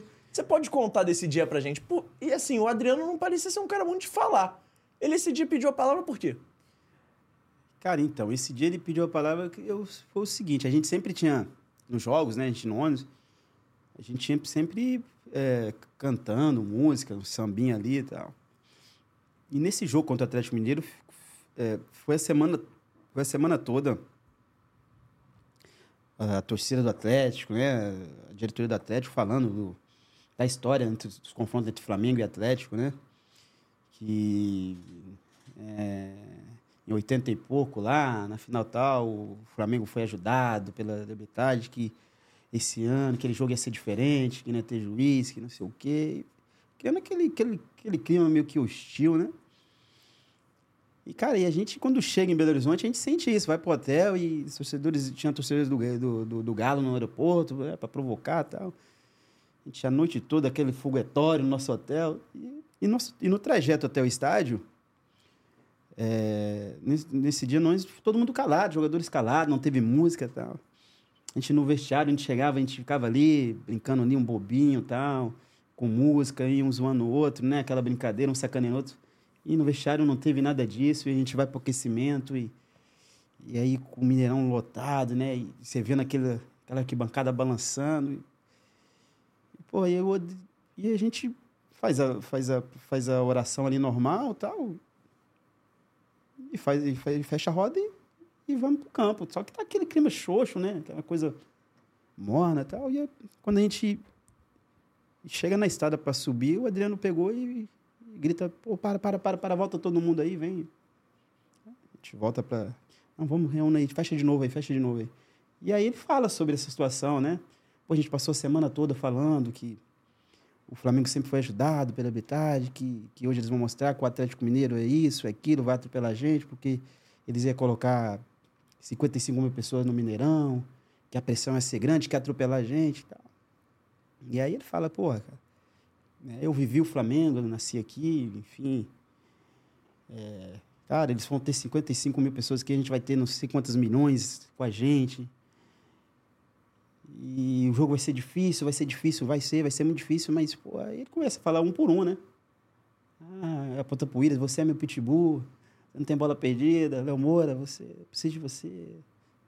Zé Roberto, você é meu motorzinho, você precisa, precisa, de você para me fazer gol. Enfim, ele começa a falar um por um. E aí no final ele fala, cara, se tudo, se tudo der errado, vocês olham para mim que aqui vocês têm um imperador, Daime. Caralho, aquilo, ele passou energia, uma confiança pra galera que tava todo mundo, mundo cabeça abaixo. E, meu irmão, o final do jogo foi isso aí, né? 3 a 1 Então, assim, eu contei essa história já uma vez e falei, cara, é, você você tem momentos que você os seus líderes ele ele ganha jogo, né? Ele ganha jogo porque é, fatalmente aquele do jeito que a gente que a gente entrar ali, todo mundo casa de baixo, time meio para baixo. A gente pega um Atlético Mineiro ele acelerando para cima, a gente num, num, 4 horas da tarde, quase 40 graus, 50 mil pessoas. Ah, você toma um gol, toma dois gols porque você está dormindo, você está cochilando, depois você reverter um, um placar, é difícil, né? Então aquilo ele fez que a gente entrasse ligado, mordendo. E, e, então, cara, não só é, não só ele foi importante com os gols dele, mas com a liderança dele e dele passar também para a gente que estava chegando ali o que era jogar no Flamengo, né? Das, das cobranças que tinha o clube. Não só ele, mas o Léo Moura também, um cara de muito tempo no clube. Ronaldo Angelim. Esses caras que já estavam no clube já há um tempo, eles, caras foram essencial, né? E, e esses caras eram líder nato, né? O próprio, o próprio Bruno, né? Que estava no, no, no, Flamengo já há um tempo, entendia muito bem que era a cobrança do Flamengo, né? Que, que era jogar. Então, esses caras eles foram muito importantes para a gente que chegou aquele ano ali, né? Eu, o Williams, enfim, Maldonado, né, o Álvaro, de entender o, o, que era a, o que era jogar no Flamengo, o que era a cobrança, né? Que não era só é, é, não é só ser técnico, você, jogar, você tem que ter uma entrega mais, né? Porque a torcida cobra muito isso. Então, assim, aquele grupo se casou perfeitamente porque até o, esses caras que chegaram depois no decorrer do campeonato foi muito importante, o Álvaro, o Maldonado, esse cara meio que ajeitou ali, né, essa parte de trás ali do time. Então, se casou muito bem aquele elenco ali, dentro e fora de campo. O Matheus Ferreira pergunta sua relação com o Bruno, goleiro. Como é que era a sua relação com ele e como é que você viu depois o que aconteceu? Como é que foi para você que convivia com ele ali? Posso chamar de amigo, né? Sim, amigo. amigo isso, amigo. Vocês ali no é. dia a dia, como é que. Bruno foi um cara que, quando eu vim pro, pro Flamengo, me, me recebeu muito bem, cara. Deu muita força para mim. Me recebe... Não, não Todos me receberam muito bem, mas ele em especial, porque ele ficava falando assim, caralho, era, era, era, era um tormento, cara. Eu não dormia, a gente quando dormia direito, quando enfrentar vocês lá no Botafogo, você sabia que vinha, que vinha problema pro lado da gente, cara. Pô, você tá agora do nosso lado, pô, que maravilha e tal. Então ele sempre deu muita força, deu muita moral. E, cara, assim, a gente fica surpreso, triste, né? Decepcionado, porque você convive com a pessoa, né? Eu lembro que quando aconteceu a situação com o Bruno, eu estava no Vasco. Então eu lembro quando eu vi na televisão, aquela situação toda, passando a prisão dele, porra, fiquei duas noites sem dormir direito, porque você fica é, meio que em choque, né? Um dos, uma das vezes eu até pedi dispensa do treino do Vasco, porque eu tava, eu fiquei, cara, né? um, um, amigo que você conviveu ali, é, passou um ano ali, tantas coisas bacanas. E um cara que, porra, batia muito papo com o Bruno, um cara totalmente tranquilo ali, só coisas boas, dando risada. Lembra que a gente ficava no corredor do hotel tomando um cafezinho, sentado, contando história, dando risada. Então, daqui a pouco você tá vendo o cara ali passando por aquela situação. Obviamente que fiquei triste, né? Mexeu muito comigo. Mas, né? A gente, enfim. É, se a gente pudesse invadir a vida da pessoa, ter o poder de de, de, de, de, permitir que aquilo não acontecesse, com certeza, né? aconteceu, ele pagou pelo, pelo, pelo erro dele. Enfim, é, de vez em quando troco, troco umas ideias com ele aqui, mensagem aqui, a gente tenta ajudar no que pode, né? Mas a gente fica triste pelo ser humano, né? É, pela, pela, pela pessoa, por tudo que ele perdeu na vida dele, pela, pela, pela família dele, pela família da, da, da, da pessoa que se foi, enfim, pelo filho dele, tudo que foi, né? Acho que uma perca para todos os lados, né? Mas, obviamente, que eu fiquei, eu fiquei muito abalado, fiquei muito triste, porque não tem como, né? Não tem... É, você conviver com a pessoa e foi um choque muito grande. Você imaginava que, assim, ele pudesse ter feito aquilo? Não, não, não, não. Nem passa na cabeça da gente, cara. Não passa, não passa. Não passa. Aí não imaginava de maneira alguma. De maneira alguma.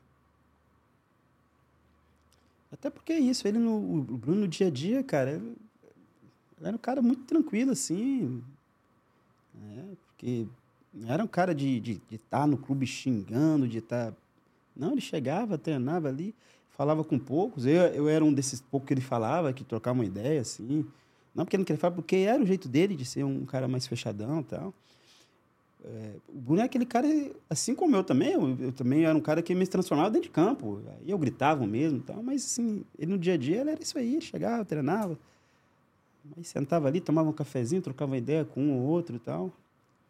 Então, assim, realmente, quando eu vi essa cena, porque eu lembro bem da minha, da minha cabeça, pô, eu na minha casa assistindo o jornal e passando a prisão dele. Então, assim, foi um choque. Foi. Eu não imaginava de maneira alguma. Saquei. Ainda falando um pouquinho sobre o Adriano desse time de 2009, eu queria que você falasse realmente da importância dele, assim, cara.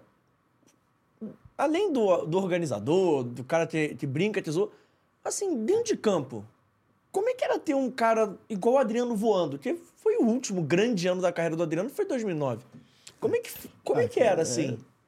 É, assim, eu te digo assim, que sem ele, dificilmente a gente conquistaria aquele título.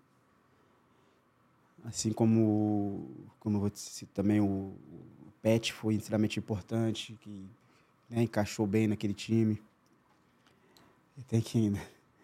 Assim, e cara, para mim que jogava do lado dele, dentro de campo, a importância dele era 100%, né, cara? 100%, porque é, era um cara que não perdia gol, ele criava as oportunidades, tanto para ele como para os companheiros.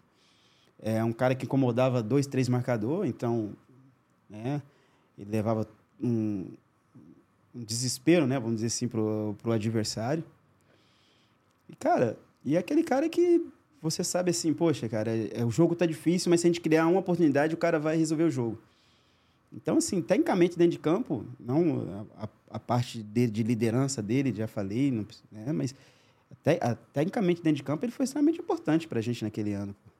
Né? Sem falar assim no ídolo, né, cara? Você, é, a gente acompanhava ali, de, de, ver o cara na Europa ali, e, e daqui a pouco ele está jogando do teu lado aqui no Brasil, enfim é, o respeito que ele passava para todos, o carinho que ele tinha com todo mundo. Então, assim, um cara extremamente importante.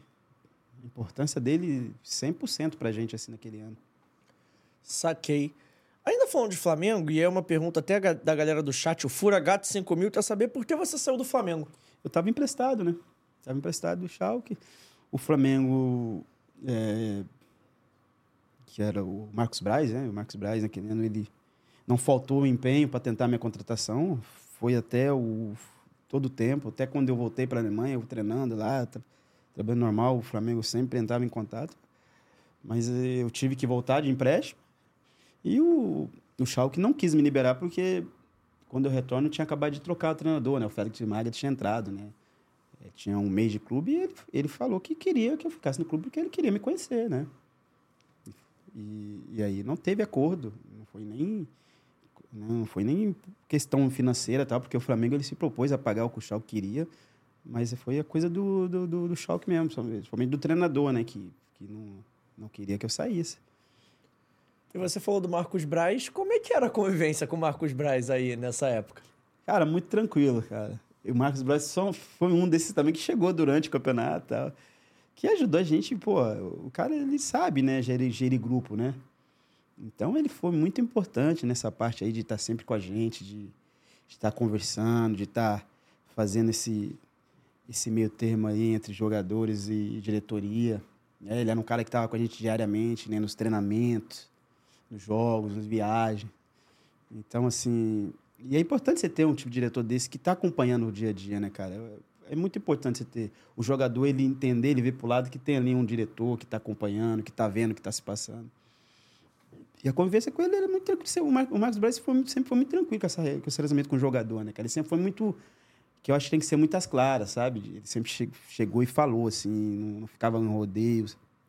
Tava certo, ele falava que estava certo, tá errado, ele chamava atenção. Então ele sempre teve esse, essa coisa muito direto, assim, de não ficar rodeando, de não ficar de leve trás.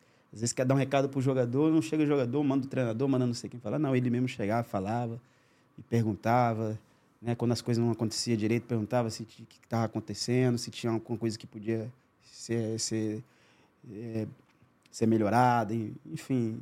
Então, assim, convivência foi muito boa, cara. E como é que você vê, assim, ele hoje, mais experiente, aí também já campeão da Libertadores, campeão brasileiro, como é que você enxerga o trabalho do Marcos Braz hoje no Flamengo, depois desse tempo todo? Cara, eu acho muito bom, cara. Claro que todo trabalho, futebol não tem jeito. Você vai, ter erros, acertos, mas você vê, vê, o, vê o que ele fez no Flamengo, ele tem muito mais acerto do que erro, né? Os erros vão acontecer. Eu sempre falo isso, pô, o, o erro no futebol ele faz parte, vai ter, cara, algum momento vai ter. Ainda mais quando se trata de contratações, eu sempre falo, contratações você tem o risco de dar certo e o risco de não dar certo. Você vai correr o risco, né? Mas eu acho que dentro do trabalho dele nesse ano no Flamengo, ele, porra, deu muito mais certo do que, do que errado, né? Teve lá os, os erros, mas os acertos são sobressaem nos erros, né? E assim, eu já, já me esbarrei com ele algumas vezes, continuo mesmo, mesmo, mesmo fanfarrão, mesma figura. E assim, é um cara que é, muitas vezes, muita, já vi muita gente criticando esse lado dele de, de ah, muito amigo do jogador tal. E, ele, ele é amigo do jogador até quando o jogador é amigo dele, até quando o jogador anda, no, anda nos eixos. Quando tem que chamar atenção, ele chama atenção. Eu acho que para você demonstrar que você é competente, que você tem um comando, você não tem que ser ranzinza, você não tem que ser mal educado. Pelo contrário, você tem que ser educado, você tem que ser leal, a pessoa tem que, tem que entender que você é um cara leal, que aí você vai ter o jogador leal a você. Né? Então, é o jeito que ele trabalha. Né? Ele, por isso que eu falei que ele é muito claro. Ele chega e fala, não, então estamos combinado aqui e tal. Então, você sabe que você não pode errar com ele. né? e vice-versa. Então, acho que tem que ser assim, tem que ser, tem que ser as claras, futebol, né? E ele é muito assim, ele é muito direto. Eu acho bacana esse jeito dele trabalhar. E conhecendo o jeito dele trabalhar, como é que você acha que ele lidou com essa história do Pedro aí, do preparador físico? Você acha que foi ele aí o responsável por meio que fazer esse meio de campo, para tentar colocar o Pedro de volta ali no elenco tranquilo? Você acha que ele fez alguma coisa? Como é que, assim, mais até no campo do achismo mesmo, mas como é que você enxerga o papel dele para solucionar uma crise como essa? Não, eu acredito que ele. eu- é o trabalho dele, né? De, de, de, de, de sentar com o jogador. É, é isso. Eu, eu tenho certeza que o Pedro convive com ele tem essa visão dele, sabe que ele é um cara que. Que, que, que alguma coisa ali, se ele, que ele tivesse de falar. Tenho certeza que se ele, se ele, se- o, que ele, o que ele teve de falar pro Pedro, ele falou né? Ele, ele, ele passou, ó, Pedro, acho que você foi errado aqui e tal, pronto, acabou. Não, te, não dá o direito dele te agredir, pronto, mas é, tenho certeza que ele teve esse papo com o Pedro, até porque eu vi que ele teve na casa do Pedro, enfim. Ele sempre foi assim, ele sempre foi assim, não só com não só, com o Zé Roberto, não só com o Pedro, com o Gabigol, ele sempre o elenco em geral, ele sempre conversou com geral, com todo mundo assim, independente de nomes, ele sempre procurou saber das dificuldades, como tá. É o papel dele e ele gosta, ele sabe fazer isso bem, cara. Ele sabe ter essa convivência entre os jogadores, né? Porque tem diretores que não têm esse, esse tato, né? De, de trocar ideia com o jogador, de procurar saber, às vezes, como é que tá a família do jogador, se tá tendo dificuldade em casa, né? Eu acho que isso é importante, não é você também... Ah, eu vejo, ah, mas o cara é pago para isso. Porra, mas você tem um lado humano, né? Às vezes o cara tá com dificuldade ali, que ele quer trocar uma ideia, que ele quer passar alguma dificuldade que ele tá tendo extra-campo. E às vezes você como, você como um diretor, você como uma pessoa próxima ali, é bom você vezes, trocar uma ideia com o jogador para saber o que, o jogador está pensando, né? E ele, o tempo que eu trabalhei com ele, ele sempre fez isso muito bem, eu acredito que ele está fazendo até hoje, porque é o estilo dele trabalhar. Entendi. Tá chegando pra gente agora a Vitale Gelato, hein, ô Zé Roberto? Ih, O melhor gelato italiano do Rio de Janeiro tá chegando pra gente aqui nesse momento. E provavelmente eles vão entregar na sua casa, já que eles entregam em quase todos os bairros do Rio de Janeiro capital. E olha só, pra você pedir a Vitale Gelato é muito fácil, é muito simples. Tem um QR Code passando aqui na tela, você vai apontar o seu telefone e lá vai ter o Instagram, arroba Vitale Gelato, vai ter o telefone que é o 2199 447 3900. Vou falar devagar para você anotar. É 2199 447 3900 e tem também o site da Vitale Gelato. E olha só, lá no site da Vitale Gelato tem uma promoção especial para você que segue e acompanha o Fora do Jogo, porque você usando o código FDJ10, letra F, letra D, letra J, número 1, número 0, você ganha 10% de desconto, além das promoções vigentes lá na Vitale Gelato. É importante a gente lembrar que é um sorvete sem gordura hidrogenada, sem Ih, conservante, caramba, é feito com ingredientes frescos selecionados e dentro desse potinho que eles mandaram pra gente hoje de morango e também de brigadeiro tem um produto artesanal e olha só, tem uma moral para quem mora lá no Recreio dos Bandeirantes, hein? Porque a Vitale Gelato abriu um novo ponto aí de takeaway lá, lá no Recreio dos Bandeirantes, é uma loja nova para você pedir, passar e buscar e eu vou passar o endereço agora para te dar essa moral, viu, galera do Recreio? É Avenida das Américas, 15.700, loja 180, você pode ir lá visitar é, mais perto de você, entrega mais rápida, mais comodidade do típico gelato italiano da Vitale Gelato. Vai ter sorvete Zé Roberto? Morango ou brigadeiro? Cara, eu gosto dos dois, cara. Ah, depois, depois eu escolho, depois eu escolho. Ah, então tá bom. Então, Vitor, pra mim, um pouquinho do de brigadeiro. Custa nada, uma tia. Enquanto o Zé Roberto fala, eu vou tomando um sorvetinho. Isso, isso, fica à vontade, fica à vontade. Posso? Você pode, me autoriza? Pode, pode adoçar a vida. Pô, obrigado. Você, você me deu essa moral, então tá bom. Então já que o Zé deixou, tá tranquilo. Zé, ah, esqueci de agradecer. Um beijo especial pra galera da Vitale Gelato aí, pro Tafarel e pra todo mundo que faz o nosso Sai, programa acontecer. Sai, sai que é sua, Tafarel! Ô Zé, eu quero saber depois aí, porque você fez uma parada, acho quase inédita no futebol carioca. Você jogou num ano no Botafogo, aí saiu um pouquinho, veio pro Flamengo. Aí saiu um pouquinho, veio pro Vasco. Fiz, é- alegria, fiz alegria, alegria de geral. Como é que foi essa passagem pelo Vasco, cara? Cara, foi muito bacana, cara. A gente. É, pô, E o Vasco, porque, o Vasco é um tudo- time muito gostoso de se jogar, pô. Mas por que você não voltou pro Flamengo assim? O Flamengo não voltou a fazer proposta no meio do ano? Volto, en- então, a minha história com o Flamengo. Eu, eu, eu fechei tudo com o Marcos Braz. A gente fechou, eu ia voltar pro Flamengo. Só que nesse. No, no, no, no, no detalhe ali, que eu entro no voo, que eu saio de Frankfurt para vir pro Rio de Janeiro, ele, ele sai, a Patrícia Morim som- assume, né? Uhum. E, e ali manda. Marcos Braz não trabalha, não é mais gerente de futebol, ela troca o. E ela, e ela fala, ela dá entrevista falando, ó. Toda a negociação que o Marcos Braz estava fazendo só vai retornar daqui a 15 dias. Aí é onde as coisas não aconteceu. O pessoal do Schalke falou, ó, então já que você retorna, ou você resolve sua vida em, em, uma semana, ou você retorna para o clube. Aí é onde entra o Vasco. Na verdade, entrou o Fluminense primeiro, né? O Fluminense entrou, o São Paulo também, a gente começa a negociar, eu explico a situação, falo, ó, você resolva com o clube, eu tenho uma semana para resolver. E tá ali Fluminense São Paulo, resolvendo com... negociando com o meu empresário e tal. O Vasco vai até o clube e resolve já com o clube e já me liga diretamente. ó, resolvemos já com o clube, quero resolver com você. Você que tem interesse de jogar no Vasco? Eu falei, tenho, por que não? Grande clube. Então pronto, já resolvi com o Rodrigo Caetano, né, que era o gerente de futebol do Vasco. Já resolvi tudo com o Vasco. Né, e você se apresenta aqui amanhã. Foi rápido assim. E aí me apresentei no Vasco. Fico ali eh, 10 meses, se eu não me engano. Porque eu chego e logo, logo depois de fevereiro, um pouquinho depois de fevereiro, se eu não me engano. E fico treinando, esperando a janela abrir. E no final da temporada, né, a gente, o time vai começa mal, na verdade, né, o Campeonato Brasileiro ali na zona de rebaixamento. Toda aquela coisa, né, vai voltar de novo. Mas aí eu acho que vai se formando um, um grande time, que chega eu, chega o Éder Luiz, o Felipe retorna pro, pro, pro clube. E aí começa as, é, um, as gratas surpresas, né, que o Dedé começa a jogar naquele ano. Enfim, Rafael Carioca, Alain, Ramon. Se monta um grande time, a gente faz um, um belo campeonato. E no final do ano eu recebi uma proposta pro, do, do Inter de Porto Alegre. Eu vou embora. Então, quer dizer, fiquei um ano, é, dez meses, né? Fiquei uma temporada. Você arrepende de ter ido embora do Vasco? Ainda mais sabendo o que ia acontecer no ano seguinte?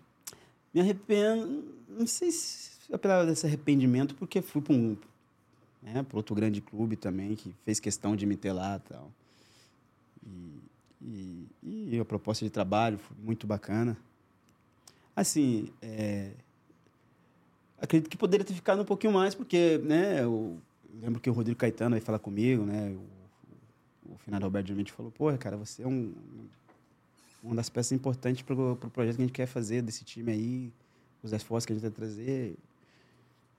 A gente entende que, pô, neste momento tá sem dinheiro, a gente tá tendo essas, essas brigas aí para pagar o salário, né? Porque o Vasco ficava aquela coisa, salário atrasado, paga, não paga.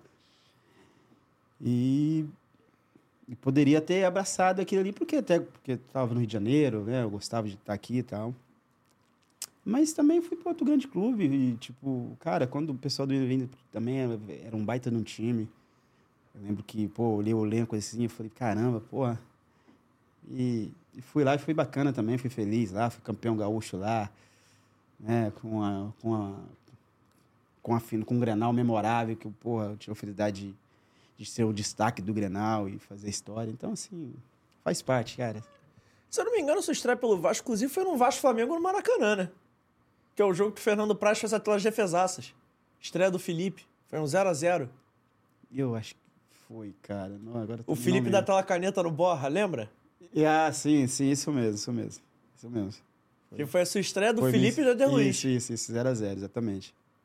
Você lembra, assim? Lembro, lembro, lembro. Como é que é disputar o Clássico dos Milhões? Você jogou pelos Puta. dois, pelos dois. Como é que é esse clássico? Assim, é diferente também? Ah, cara, é gostoso. Assim, eu falo, eu, eu- falo sempre assim, cara, a gente que participou disso aí, a gente tem que tem que agradecer a Deus porque, cara, é muito, é muito diferente. Pô, você tá um Flamengo e Vasco no Maracanã, você vestir qualquer uma dessas camisas aí é, é de muita história, muito peso. Tantos craques, né, cara? Assim, você olha o Maracanã extremamente lotado, lindo. Assim, é prazeroso, cara. É prazeroso. Você jogar um clássico desse tamanho. E perguntando pelo lado do Vasco, porque você passou pelo Vasco, o Roberto dinamite era o presidente. Sim. Como é que era a semana de clássico com, com o Roberto presidente? Ele, ele falava alguma coisa, ele contava alguma história, ele motivava você de algum jeito ou não? Não, ele era, pô, o Roberto era muito tranquilo, né, cara? Ele, ele, ele, não, ele, ele, ele não ia muito lá no, no, no clube, assim, porque ele falava que não queria estar lá, ele foi jogador, não queria estar dando pressão e tal. Então, quem fazia essa era o Rodrigo Caetano, que estava ali todo dia, né? Ele ia, ele ia mais em jogos, assim, e não, não, ele era muito tranquilo, assim, aparecia na preleção, assim, mas não falava nada. Não gostava muito de se meter, assim, no trabalho de comissão técnica, porque às vezes o cara começa a falar, acha que está se metendo, né? Ele era muito tranquilo. Ah, o Vasco era aquela coisa, como era do, do outro lado do Flamengo também, quando era clássico, clássico, né? Tipo, ah, é, é, é clássico, é rivalidade, não podemos perder. Como é, como é todos os times quando é um clássico, cara, os mesmos, é os mesmos assuntos. Não podemos perder, nosso maior rival, é, esses mesmos papos aí. É, não, não mudava nada, assim. É, eu, eu sempre achei assim, que o diferente era o lado do Flamengo. O Flamengo, eu acho que o Flamengo, o Flamengo se fala pouco do clássico, deixa uma coisa mais, mais um jogo importante, né? Eu, eu, eu senti assim que tanto o Vasco como o Botafogo, semana quando ia enfrentar Flamengo, é, se batia muito, né, no, todo o treinamento da semana, no clássico, no clássico, no clássico. O Flamengo já era mais suave. Né? Não, temos um jogo importante, vamos trabalhar pensando no clássico. É, tanto o Botafogo ficava naquela coisa de não podemos perder, não podemos perder. E falava todo dia, todo dia, aquilo o jogador meio que, às vezes, tipo, os caras meio que pirava, né? Lá, pô, a gente já entendeu que é clássico e tal, é jogo importante. É, então, assim, às vezes é uma pressão a mais necessária, que o jogador sabe que é um, que é um rival que vai do outro lado, que é um importante. Você tá todo dia ali chamando para um, uma preleção, uma história para falar daquele jogo. Então, acho que a diferença é essa, que o Flamengo se fala fala menos de um clássico, sabe? Deixa uma coisa mais mais um jogo, né, importante, né? Tem rivalidade, mas vamos lá, vamos para esse jogo importante. O, Vasco e o Botafogo bate muito, tipo, não, não podemos perder para eles, não podemos perder para eles. Então, fica uma coisa muito carregada, né? E tem jogador que sente, tem uns que não, leva na boa. Tem uns que sente, fica aquela coisa meio travada, pô. Diferença é essa. E eu queria que você falasse sobre dois jogadores que você jogou do lado no Vasco. O primeiro é o Felipe. Queria que você falasse como é que joga do lado do maestro. Ah, craque, cara. O Felipe é tão craque que eu fui jogar no Vasco, eu jogava de meio que o centroavante falso, cara. E fazia gol pra caramba com esse cara, porque o cara é genial, pô. O cara te achava. E ele mesmo falava, falava, Zé, só faz o movimento que eu te acho. Então, assim, cara, eu vi esses caras jogar. Eu joguei, joguei muito contra o Felipe na época do eu tava no Vitória, o Felipe tava no Flamengo, né? E o Flamengo e Vitória se encontrava muito naqueles anos, Copa do Brasil. Brasileiro também, claro, tal. E, cara, eu vi esse cara jogando contra ele, eu falei, puta, esse cara joga demais. Tu vai jogar do lado do cara, pô, a inteligência, a facilidade, o cara né, ele faz tudo ficar fácil, né? E você vai entender, né? Pô, porque Felipe Maestro, né? Pô, cara, a inteligência dele, dele teve, ele tinha visão de jogo, de movimentação, de quem jogava dele, quem ele tinha que servir. Ele, pô, era tão diferente que ele só falava assim, ele só, só faz o movimento que a bola chega. Esses caras são diferentes, né, cara? tive o prazer de jogar de mais um desses grandes jogadores. Né? E outro cara que eu queria que você falasse como é que foi jogar do lado, e aí porque você pegou antes do ano que realmente o credenciou pra carreira, que é o Dedé. Você treinando ali contra o Dedé, como é que, como é que era a Pô, parada? já era chato pra caralho, cara. Era? Era porque, entenda, ele era muito rápido, né? E eu acredito que eu, era, que eu não era tão lento assim, né, cara? Dedé, eu, eu driblava ele no treino, cara. né? às vezes coletivo, eu driblava ele, que a gente fazia em São Januário, eu driblava ele, pô, botava a bola na frente, pensava que tava- daqui a pouco ele vinha, passava na minha frente, roubava a bola. Eu falava, não é possível esse cara. Eu, Será que eu tô cansado e ele que tá bem? Não tô entendendo. Então, assim, já, você já via que ele tinha uma força, assim, pra zagueiro, né, cara? A rapidez dele, muito diferente. diferente. Então, para um, pra um atacante ganhar dele, o cara tinha que ser muito rápido, muito rápido. E ele tinha muita explosão, né? E a bola aérea dele era absurda, pô. Muito, muito, muito forte. Muito forte, muito rápido. É, no princípio ali, ele, ele, eh, você via que ele tinha dificuldade no passe ali, na saída de bola, né? Também, se tivesse também tudo perfeito, né? Pô, mas assim, mas você via que, pô, pela idade, né? O potencial, pô, é imenso, gigante. E Dedé, a gente sabe, eu particularmente, opinião pe- pessoal minha, se não fosse as lesões dele, ele ia jogar em grandes da Europa com maior facilidade, né? O problema é até que encer- encerrou a carreira aí precocemente, né? Um cara jovem ainda, né? Problemas de lesões, joelho, porra, eu nunca tive, mas já trabalhei com alguns aí que teve problema de joelho e realmente os caras sofrem muito com o joelho. Mas o Dedé, a gente via que, que potencial gigante era monstro mesmo.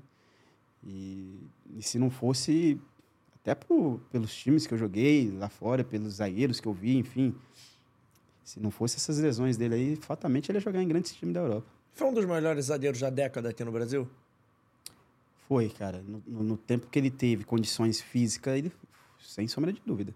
Ali 2011, 2012, depois Sim. no Cruzeiro? É, Brasil, jogando no Brasil, a gente não tinha melhor do que ele. É porque ele estava no auge ali, se ele não tinha os problemas físicos, não teve ninguém melhor do que ele. Não teve, não teve, pô. Muito bom jogador. Boa. E eu queria que. Eu, na verdade, eu vou te contar uma parada que eu acho que talvez você nem saiba. Você sabia que a última vitória do Vasco contra o Corinthians tem gol seu? Cara, você acredita que me ligou um repórter aí, não teve, não teve ainda a vitória do Vasco, depois me ligou um repórter o ano passado, se não me engano. com Não. O, 2010, em São Januário, o Isso. Vasco ganhou do Corinthians, dois a teve zero- gol dois seu. a 0 não é isso? Foi a última vez que o Vasco ganhou do Corinthians no Campeonato Brasileiro. Sabia que teve gol seu? Não, sabia que eu tinha feito gol, mas não sabia que tinha sido a última vitória do Vasco sobre o Corinthians, cara. É muito tempo, cara. Não pode, pô. Pode um time. Eu sempre falei, a gente sempre fala entre nós jogadores, pô, não pode um time grande tá, ter esse tipo de tabu, isso, porque é, é muito tempo, cara. Não pode. O Corinthians realmente é uma pedra no sapato do Vasco. Não pode, cara. Você lembra desse jogo assim? Você lembra? Lembro, lembro. O, o meu gol foi até um cruzamento do Felipe. Cruzamento do Felipe do lado esquerdo, que eu chego chapando, a bola, se eu não me engano, ainda baixa no travessão e entra. E depois, se tivesse VAR, não tinha sido gol, porque eu tava um pouquinho adiantado. é, porque era um gol, era um jogo que foi feito pela Globo, né, ao vivo e tal, e aí, o, aí mostra, né, o, aí o Arnaldo César faz, não, ele, o Zé Roberto tava um pouquinho adiantado, e o gol tá nas costas do Roberto Carlos. Cara, esse time de 2010 do Vasco era um time engraçado, né? Que assim, não foi um time que terminou com uma excelente colocação, terminou entre os 10 primeiros do campeonato, mas era um time que fazia bons jogos, né, cara? Assim, o time em si. Mas é porque esse, esse o time come- começou muito mal o campeonato, né? Gente passou. Porque, é, por mais que chegamos eu e o Felipe o Éder, a gente não podia jogar porque, por causa, esperando a janela de- internacional abrir. Uhum. Então o time inicia muito mal e fica, fica, fica algumas rodadas na zona de rebaixamento. E ali a gente começa ali, a partir do segundo turno, a gente começa a, sair daqui da zona da confusão ali, como diz o, o professor, e, e- e termina ali entre os 10 primeiro. Mas o time, as 10, duas primeiras rodadas, foi horrível. Tivesse largado um pouquinho melhor, talvez tivesse buscado até uma liberta. bris- Briscado na Libertadores. É que naquela época era mais difícil, você pode falar isso melhor que ninguém. Era mais difícil jogar Libertadores naquela época, né? Se fosse mais. hoje em dia, o que ia ter de time jogando Libertadores? Que hoje em dia não é mais fácil, assim. Naquela época era, era os quatro primeiros e pronto.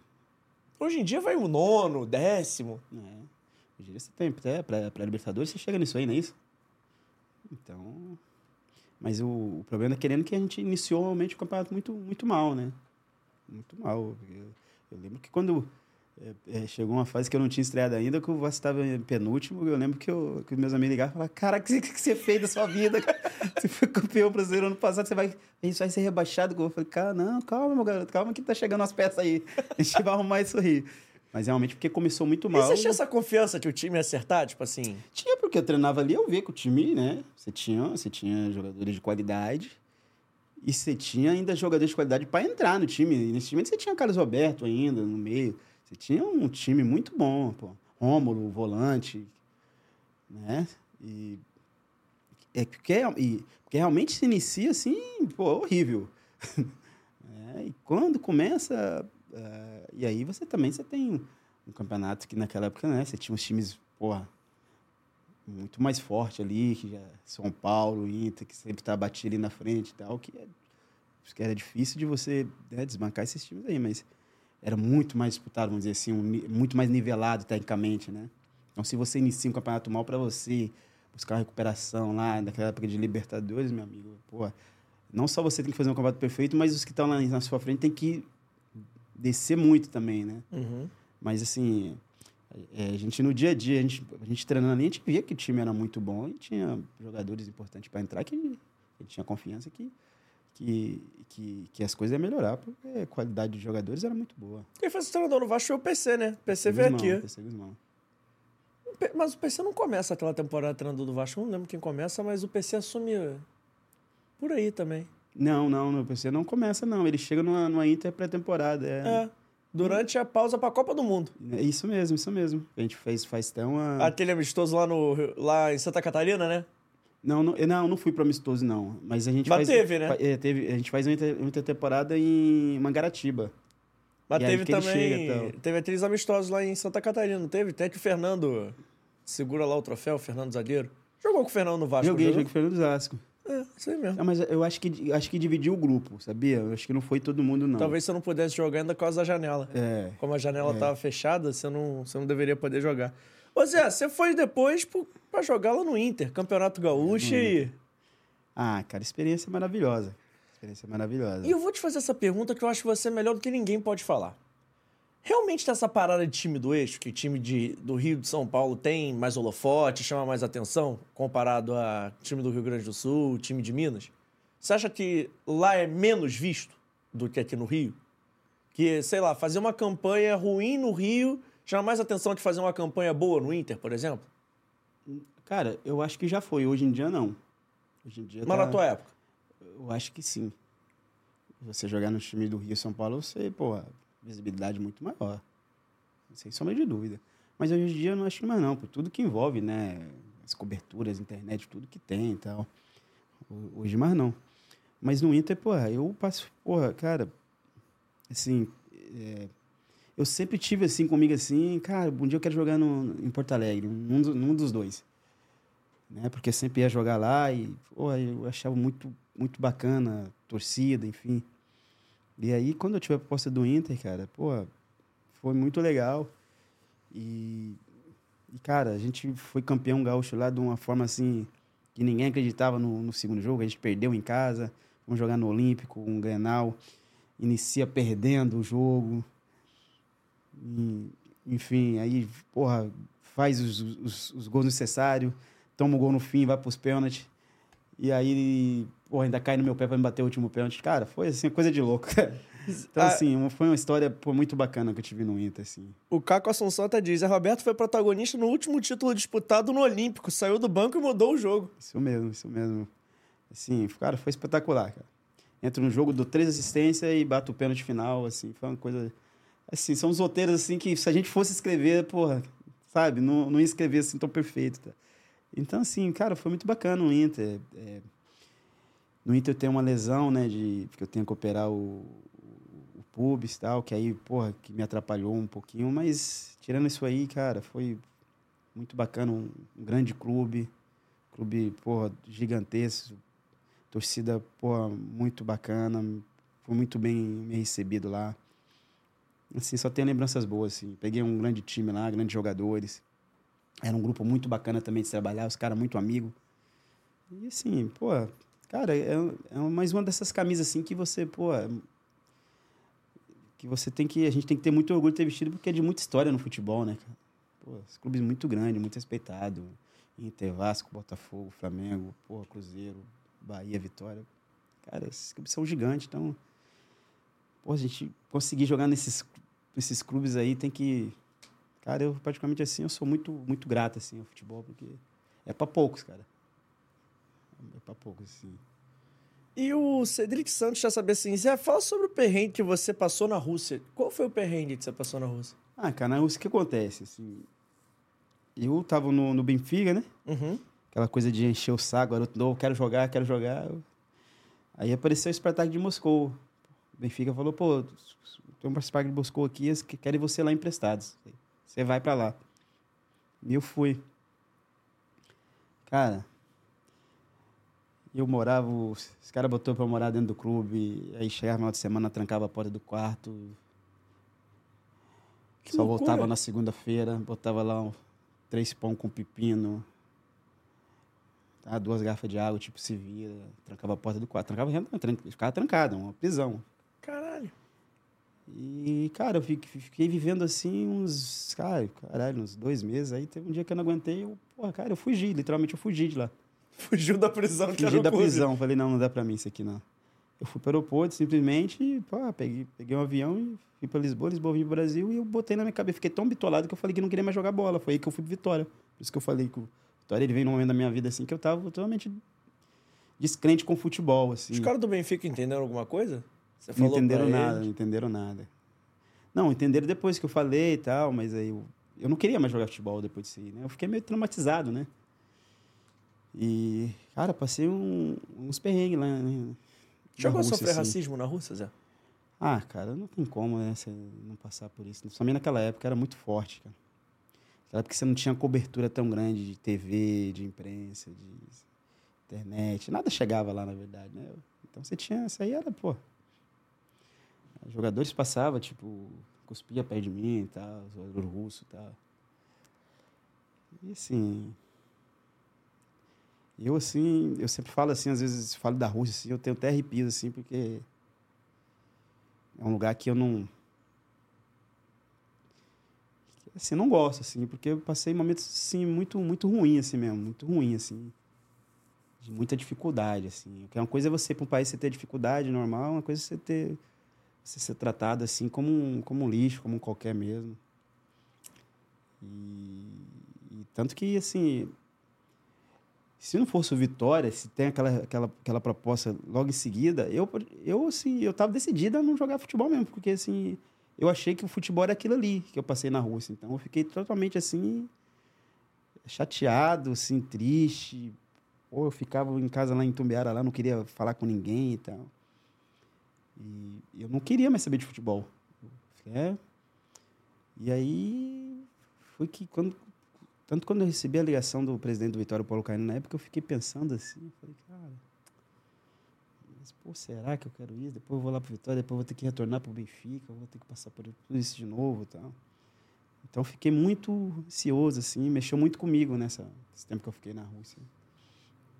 E, cara, é, eu, às vezes eu fico vendo meu filho assim, eu fico, poxa, né, a gente como pai, porra, será que ele vai passar por, por algumas coisas que eu passei, né? Então, tanto, tanto quando meu filho falou para mim que ele era futebol, sabe, o coração ficou apertado, porque as pessoas pensam que é só glamour, que é só. Eu sempre brinco, né? As pessoas pensam que futebol é só quarta-feira, nove e meia da noite na televisão, ou domingo, quatro da tarde, né? Mas não sabe que algumas coisas que acontecem, né? Os bastidores, que é complicado, que a gente tem que ser muito forte, né? E, então foi uma situação muito complicada que eu passei na Rússia. Foram os piores dois meses da sua vida? Foi, foi, sem sombra de dúvida. Sem de dúvida. Muito. Não, foi, foi, nossa, foi enlouquecedor. É porque dificuldades, cara. As pessoas falam ah, dificuldade. Tipo, eu, quando criança lá, eu fui, trabalhei na lavoura, apanhei algodão, apanhei tomate. Eu não achava isso dificuldade. Achava isso aí, pô, eu era criança, mas achava isso aí, pô, trabalho, vou trabalhar tal, sustento tal. Pessoas falam isso que é dif- dificuldade, né? Dificuldade é você passar isso aí, você passar desrespeito, né? Você passar esse preconceito, né? você ser, é isso, você ser tratado como, porra, como nada. Acho que dificuldade é esse tipo de coisa aí e tal, né? Mas foi, pô, sem sombra de o pior, assim, dois meses, os piores momentos que eu passei dentro do futebol. Foi horrível mesmo, foi horrível, foi triste, foi triste. Porra, horrível isso mesmo, hein? O, o Cedric também quer saber se depois dessa passagem pelo Inter você teve alguma outra. Ou da, da passagem pelo Vasco, você teve alguma proposta pra voltar pra Europa? Não, não, não. Não. Depois que eu, que eu vim de lá, não, não tive. Tive para ir para outros países na, Europa tal. Mas assim, eu, eu sempre falei assim, na minha vida esportiva, eu nunca me programei para ir para fora do país. Foi tudo aconteceu natural, assim. Eu não fui. Porque tem, tem jogadores que se programam, ah, eu quero jogar na Europa, né? Não, as coisas. uh, Tanto os países que eu fui jogar, Japão, Alemanha, Portugal. Enfim, foi tudo. Aconteceu natural. Eu tava ali, chegou a proposta, achei bacana tal. Foi um projeto de vida, né? A sua geração talvez seja a última geração de futebol romântico, né? Aquela geração que gostava de jogar no Brasil. Gostava, que eu digo, tinha como objetivo. Depois isso foi se perdendo, né? Assim, mas a sua geração é a última que realmente, pô, queria vestir a camisa de um grande clube, jogar no Maracanã, no Mineirão lotado. Depois foi se perdendo, né? Eu viajei. Não, é, mas é, eu estou falando, e hoje em dia é isso. O garoto já, já sobe falando que quer jogar na Europa. Às vezes ele tá, ele tá, ele tá, ele tá num, num, grande clube aqui do futebol brasileiro, ele tá falando que quer jogar na Europa. Então, assim, é, realmente a gente tinha muito isso aqui, né? De, tanto, porque, tanto que a gente falava assim, pô, você olhava todos os times do, do Brasil, você tinha ali né, um grande camisa 10, um grande camisa 9, porque os jogadores queriam estar aqui no Brasil, né? Os grandes jogadores queriam estar aqui. Você vê que eh, nossas estrelas daquele, dessas, dessas, desse ano Romário, os caras vinham, né? Os caras no, no auge da carreira vinham ver jogar no Brasil, pô. Porque os caras queriam representar grandes clubes do futebol brasileiro. Hoje em dia a gente perdeu, né? Como a gente fala de seleção brasileira, a gente perdeu. Hoje, assim, virou tão comum um jogador. Eu fico assim, às vezes. Eu fico vendo assim, eu não sou muito. Eu, na verdade, não tenho muita paciência de ver futebol hoje, né? Porque eu vejo alguns futebol que me irrita. Mas quando quê, o por pouco que eu vejo. Ah, cara. Esse negócio de, de- O cara tá lá no ataque, o cara toca, toca, toca pra voltar pro goleiro. Pô, Eu sou, eu sou camisa 10, eu sou camisa 11, eu sou um centroavante, eu tô, eu tô, eu tô, eu tô a, a 10, 20 metros da minha área, eu, eu faço a minha, minha bola chegar no meu goleiro. Pô, eu não- isso não faz sentido para mim, cara. Eu não tento um drible para me chegar na área adversária, para me tentar um chute. Eu prefiro, eu prefiro não arriscar um drible, não arriscar uma, uma coisa mais ousada, do que fazer uma coisa para não tomar vaia e vou jogar pro meu goleiro. Então, assim, aí eu, aquilo me, porra, cara, aquilo tira meu sono. Aí, para não, pra mim não ficar sem dormir, eu prefiro nem assistir. E, então, assim, é, o pouco que eu vejo hoje, aí eu vejo um cara que faz dois, três jogos bons, aí o cara, eu vejo comentários falando, ah, esse cara tem que ir para a seleção brasileira. A gente perdeu a- aquela noção de seleção brasileira e e realmente os melhores. Então, assim, está tão banal que até o jogador hoje ele virou, virou banal para ele. Tipo assim, o cara é convocado para seleção brasileira, tipo, já não é mais novidade para ele. Porque tá tão fácil para seleção brasileira hoje, porque o jogador hoje é isso. O cara sabe que se ele fazer, porra, três, quatro jogos mais ou menos, porra, você é convocado. Então, tipo, a seleção brasileira hoje, tipo, você vê que os jogadores não dão importância quando tá lá, quando veste a camisa. É, Eu, assim, não sei se é uma verdade, eu nunca fui jogador, sabe? mas assim, o que eles passam, pelo menos, é isso, né?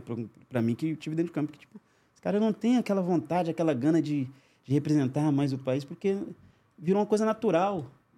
Agora eu quero saber sem humildade, tá? Sem falsa humildade. O Zé Roberto, daquela época hoje, jogaria onde, assim? Era no Brasil mesmo? Era na Europa? Seleção? Cara, assim, Porque dizem que o futebol piorou ao longo do tempo. É ver- Na tua É. opinião, é verdade? eu, eu ia jogar, eu ia jogar na Europa por questão, porque não ia ter jeito. Ia vir um time da Europa atrás de mim, e eu, pô, eu ia pra Europa, porque, pô, financeiramente pra mim ia ser bacana e tal. Mas, é, dos valores que se tem no Brasil hoje, se me, se me tivesse uma proposta bacana que eu vejo alguns jogadores jogando, de repente eu não saia nem do Brasil, não, cara. Eu ia ficar por aqui mesmo, cara. Mas tu ia jogar assim. Você já jogou em grande nível, É. né? mas tipo assim, você ia ser craque hoje. Craque. Você foi craque, mas assim. O meu mesmo futebol, assim, É, sem mudar nada, é. no futebol de hoje? Cara, não, eu não vou dizer eu não. Eu já vi, assim, alguns grandes treinadores meus que eu encontrei aí falando sobre isso. Cara, se tivesse- os caras falando assim, pelo amor de Deus, se você jogasse hoje, se você jogasse futebol hoje, cara, não tem mais, não tem da sua característica que arrasta, que vai pra dentro. Eu vejo treinadores meus que estão trabalhando hoje, estão no mercado hoje. Vejo jogadores que jogaram comigo, que ainda jogam, os caras. Então, assim, eu falo pelo meu estilo de jogo. Eu vejo o torcedor falando isso pra mim, mas eu penso que, que eu ia ser um, um, um bom jogador num grande time. Porque na tua época a competição era mais acirrada, né, Zé? Muito mais, pô. Hoje em dia a Mas- competição é mais tranquila ou não? É, não, é, na minha época você tinha é, o nível técnico dos jogadores, poxa. Aí os caras falavam assim, pô, Zé, Roberto tem que ir pra seleção. Ia pra seleção no lugar de quem? Do Kaká, na minha posição Kaká, Ronaldinho, Alex. Pô, eu mesmo olhava assim e falava, pô, não vou pra seleção, cara, tá louco? Por mais que eu fazia, porra, que eu fui, porra, individualmente, principalmente em 2006, 2007 no Botafogo, eu sei que eu, pô, arrebentei, mas não tinha condições, pô. Não ia no lugar desses caras, pô. Então eu tinha real consciência que, pô, peraí, pô, tudo bem, eu tô voando e tal, mas. Mas aí no, no, no- mundo real de hoje, porra. Né? Claramente eu, eu tinha eu ia pra uma seleção. Se eu jogasse futebol que eu, que eu, que eu jogasse naquela época, eu jogasse hoje, pô. Então eu tinha consciência. Até porque, com todo respeito, as qualidades você não tem. Ronaldinho Gaúcho, você não tem um Kaká voando, né? você não tem um Alex. Né? Mas eu- é, é porque é, aquela safra, a qualidade daqueles jogadores era espetacular, pô. Então a concorrência na seleção brasileira, realmente, o cara ir para a seleção brasileira, pô, tinha que fazer chover. Era mais difícil, realmente. Zé, vamos para nossas perguntas gerais agora? E quero que você, ó, debate pronto, hein? Por Ah. favor. Vamos lá. Estádio mais difícil que você já jogou? Estádio mais difícil? É. Ah, é o velho Monumental. De Nunes? É. Por quê? Não, não, até mudo. O, o, O Monu... monument- o Monumental lá de, de- do Penharol. Aham. Por quê? Ah, por a atmosfera, né? O gramado pesado. É, lembro que eu joguei lá com muita chuva contra o Penharol, né? Aquele time que bate pouco. Então, assim, foi um, foi um estádio caído que eu peguei lá. E o estádio mais maneiro que você jogou? Assim, aquele de sonho mesmo. Ah, cara. Acho que o do Schalke, cara, do Schalke 04. Que tinha aquela arquitetura que, o- que bancada abre, né? O gramado sai pra fora para o sol, e era tudo uma coisa assim muito bacana. Do Schalke 04, eu acho que Tá justo. estádio muito bacana. Cara, e o melhor jogador que você enfrentou? O melhor? Pô, isso tem jogador bom pra caramba, cara, porra.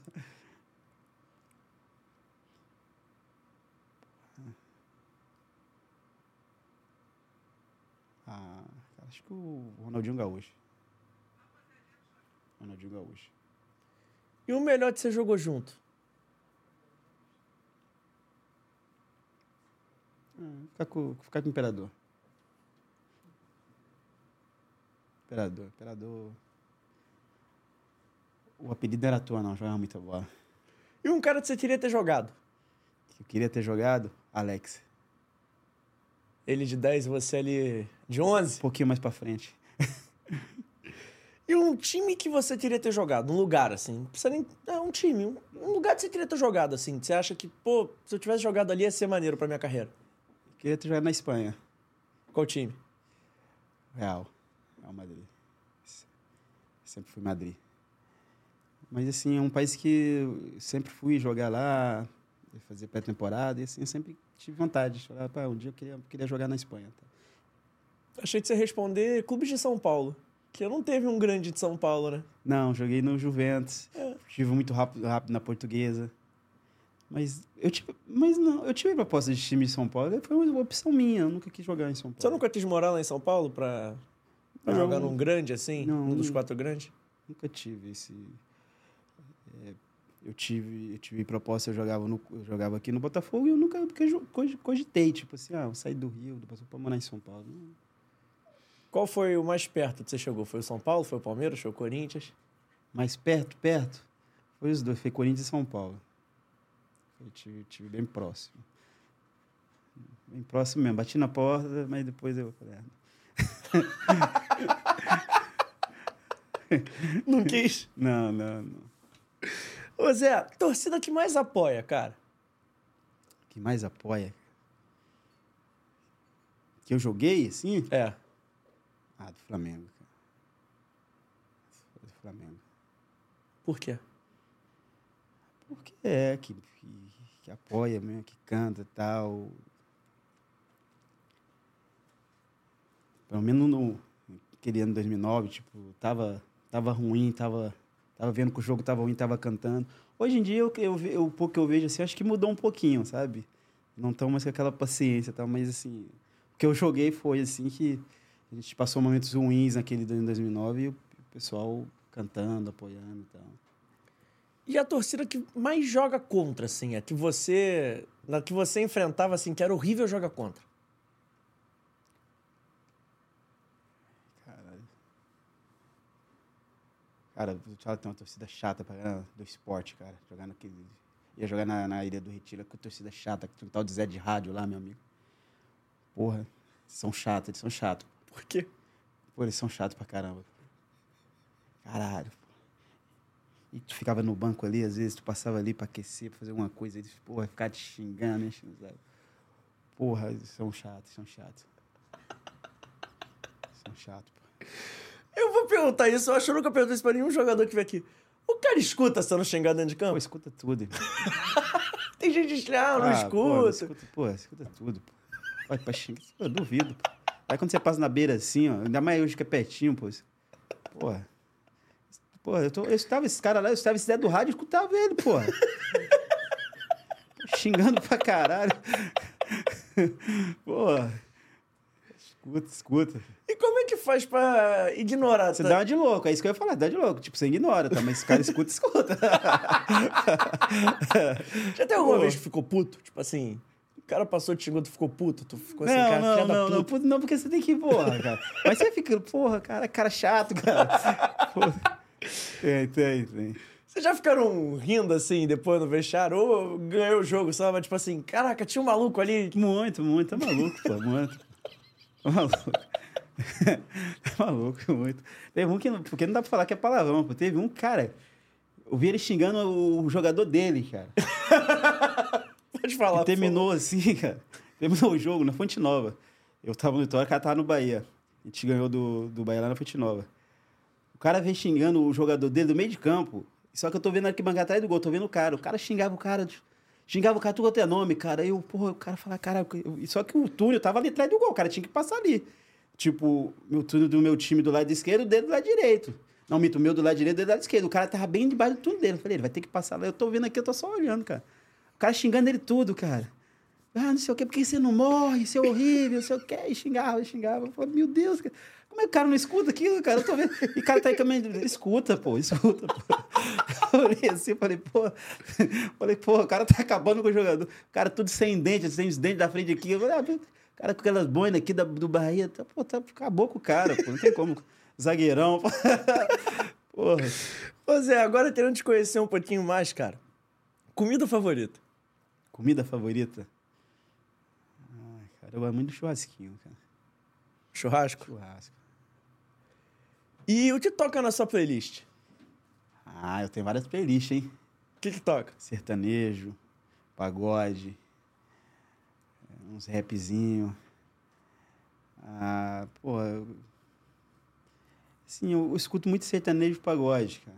Muito, assim, no tempo assim, no, no lazer mesmo, sertanejo pra, pra dar aquela corridinha, um pagodezinho, sertanejo.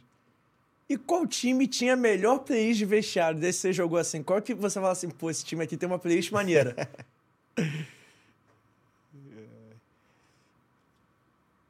Cara, porque tem, tem, tinha uns clubes que não rolava música assim, por isso que eu tô assim.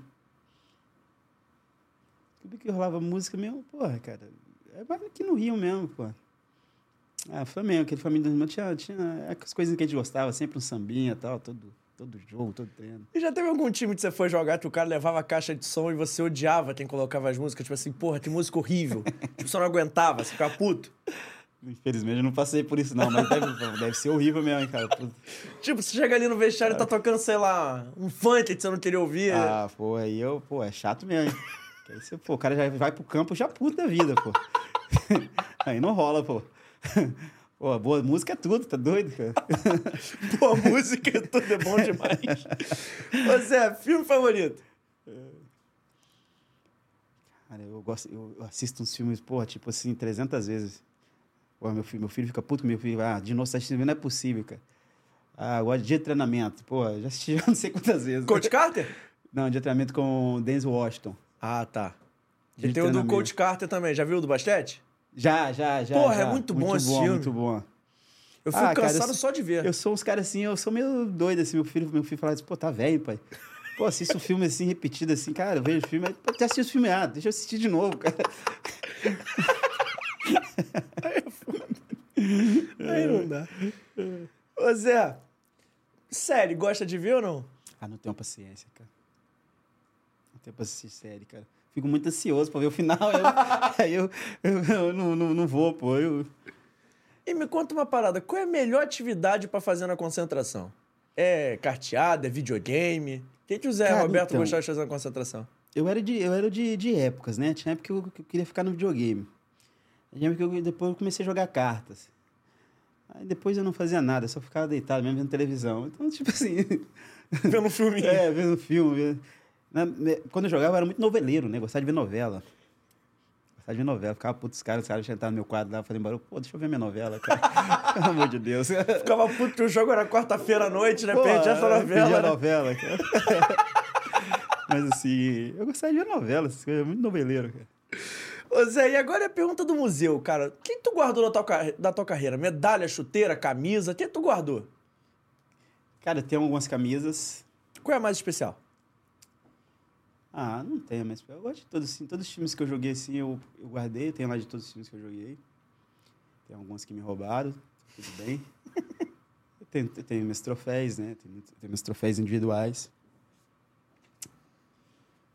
Tenho algumas chuteiras que eu usei né, longo da minha carreira. Mas não, mas não tenho muita, não tenho muita coisa assim no, no museu, não. Tenho coisinhas básicas, assim, só para lembrar mesmo, assim.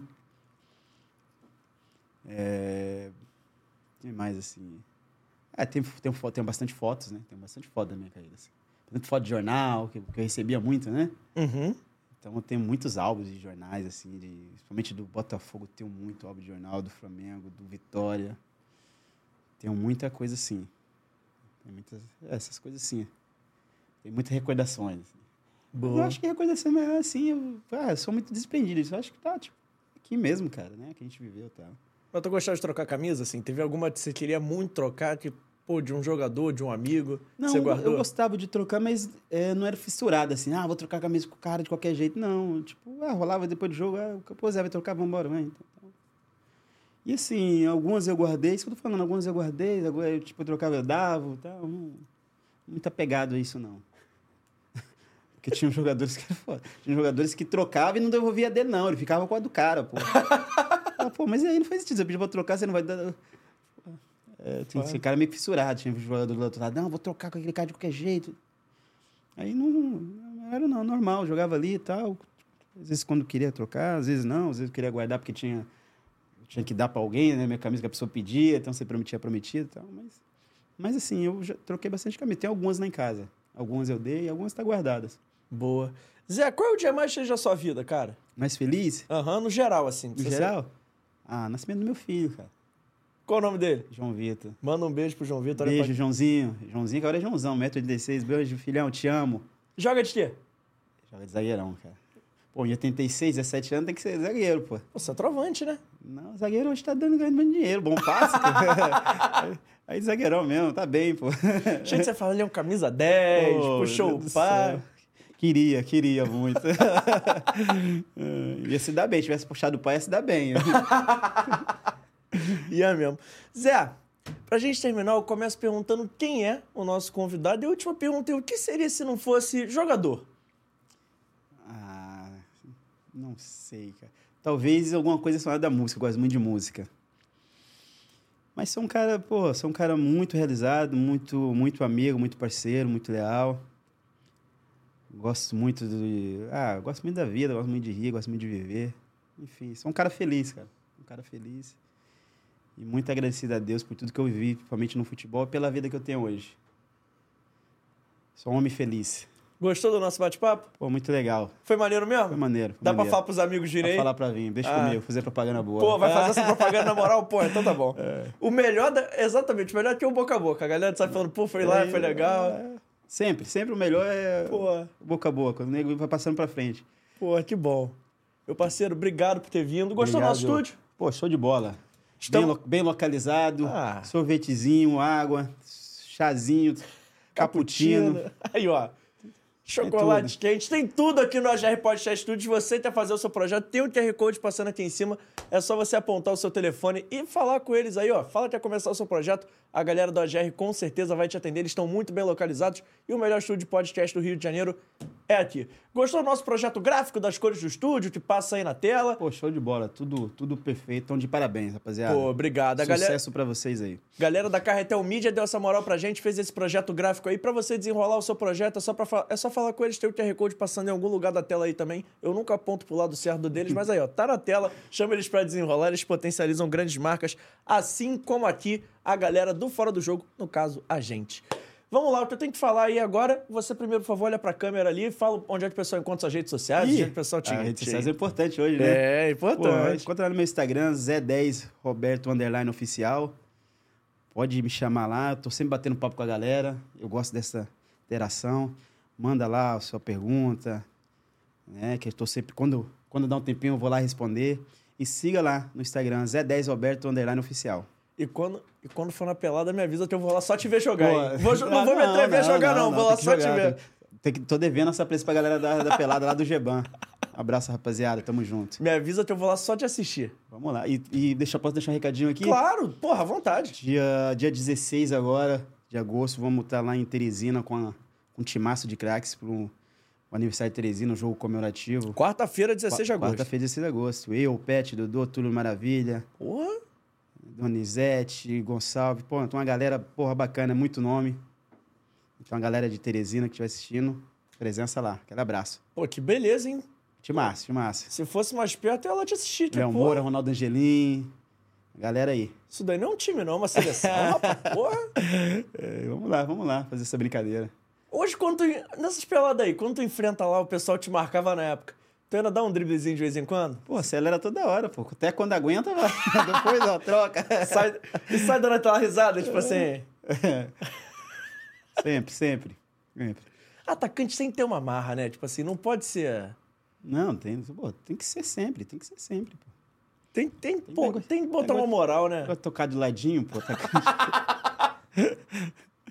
Galera de Teresina for assistir, pode ter certeza que se a bola chegar no último terço, tu vai pro gol, né? Tu não vai tocar pro teu Não, goleiro, não, não. não, não, não. Sai com bola e tudo, mas vou, vou, pro gol.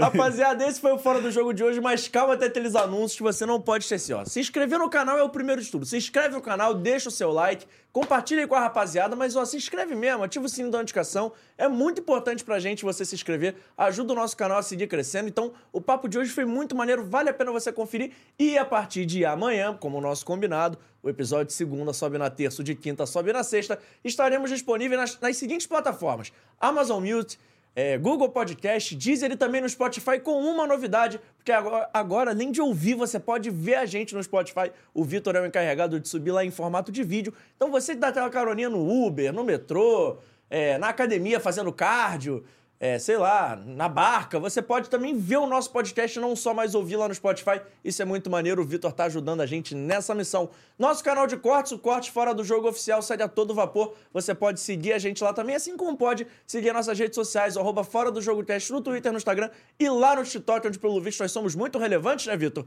Estamos rumos, a, rumo aos 100 mil, né? É só o pessoal seguir a gente lá pra continuar ajudando. Nosso TikTok tá bombando e hoje vai ter muito TikTok. Agora legendado, hein, Vitor? Vai ser prome- legendado ó, ao vivo que eu tô prometendo. A partir de amanhã, TikToks legendados pelo Vitor lá no nosso TikTok. Vale a pena você conferir. O que mais eu tenho que falar, Vitor? Se inscrever no canal é muito importante, claro, eu já falei. Agradecer a galera do Dicas de Mendonça, agradecer a galera da Vitale Gelato e também, e também, e também. Lembrar que segunda-feira, uma e meia da tarde, temos mais um compromisso marcado muito especial, mas eu não vou contar os convidados, não. Você vai ter que ir lá nas nossas redes sociais para descobrir. É isso. O Fora do Jogo tá ficando por aqui hoje, agradecendo ao Zé Roberto mais uma vez por essa presença ilustre aqui. Volte mais vezes, por favor. Ó, show de bola, rapaziada. Obrigado pelo convite, viu? Espero Muito que você legal. tenha curtido, de verdade. Não, gostei muito, de verdade. Tamo Sucesso junto, foi um prazer. aí. É isso. Gente, vai ficando por aqui hoje. Se inscreve aí. Tchau, tchau. Tamo junto, viu? Abraço. Ah, claro, agradecer a galera que faz o Fora do Jogo acontecer. O Vitor Vita, eu sou o JP Escofano, tem o Emerson Rocha, também é o nosso produtor. E a você que assiste, curte e compartilha o nosso conteúdo. Agora sim, um abraço, bom final de semana. Tchau, tchau.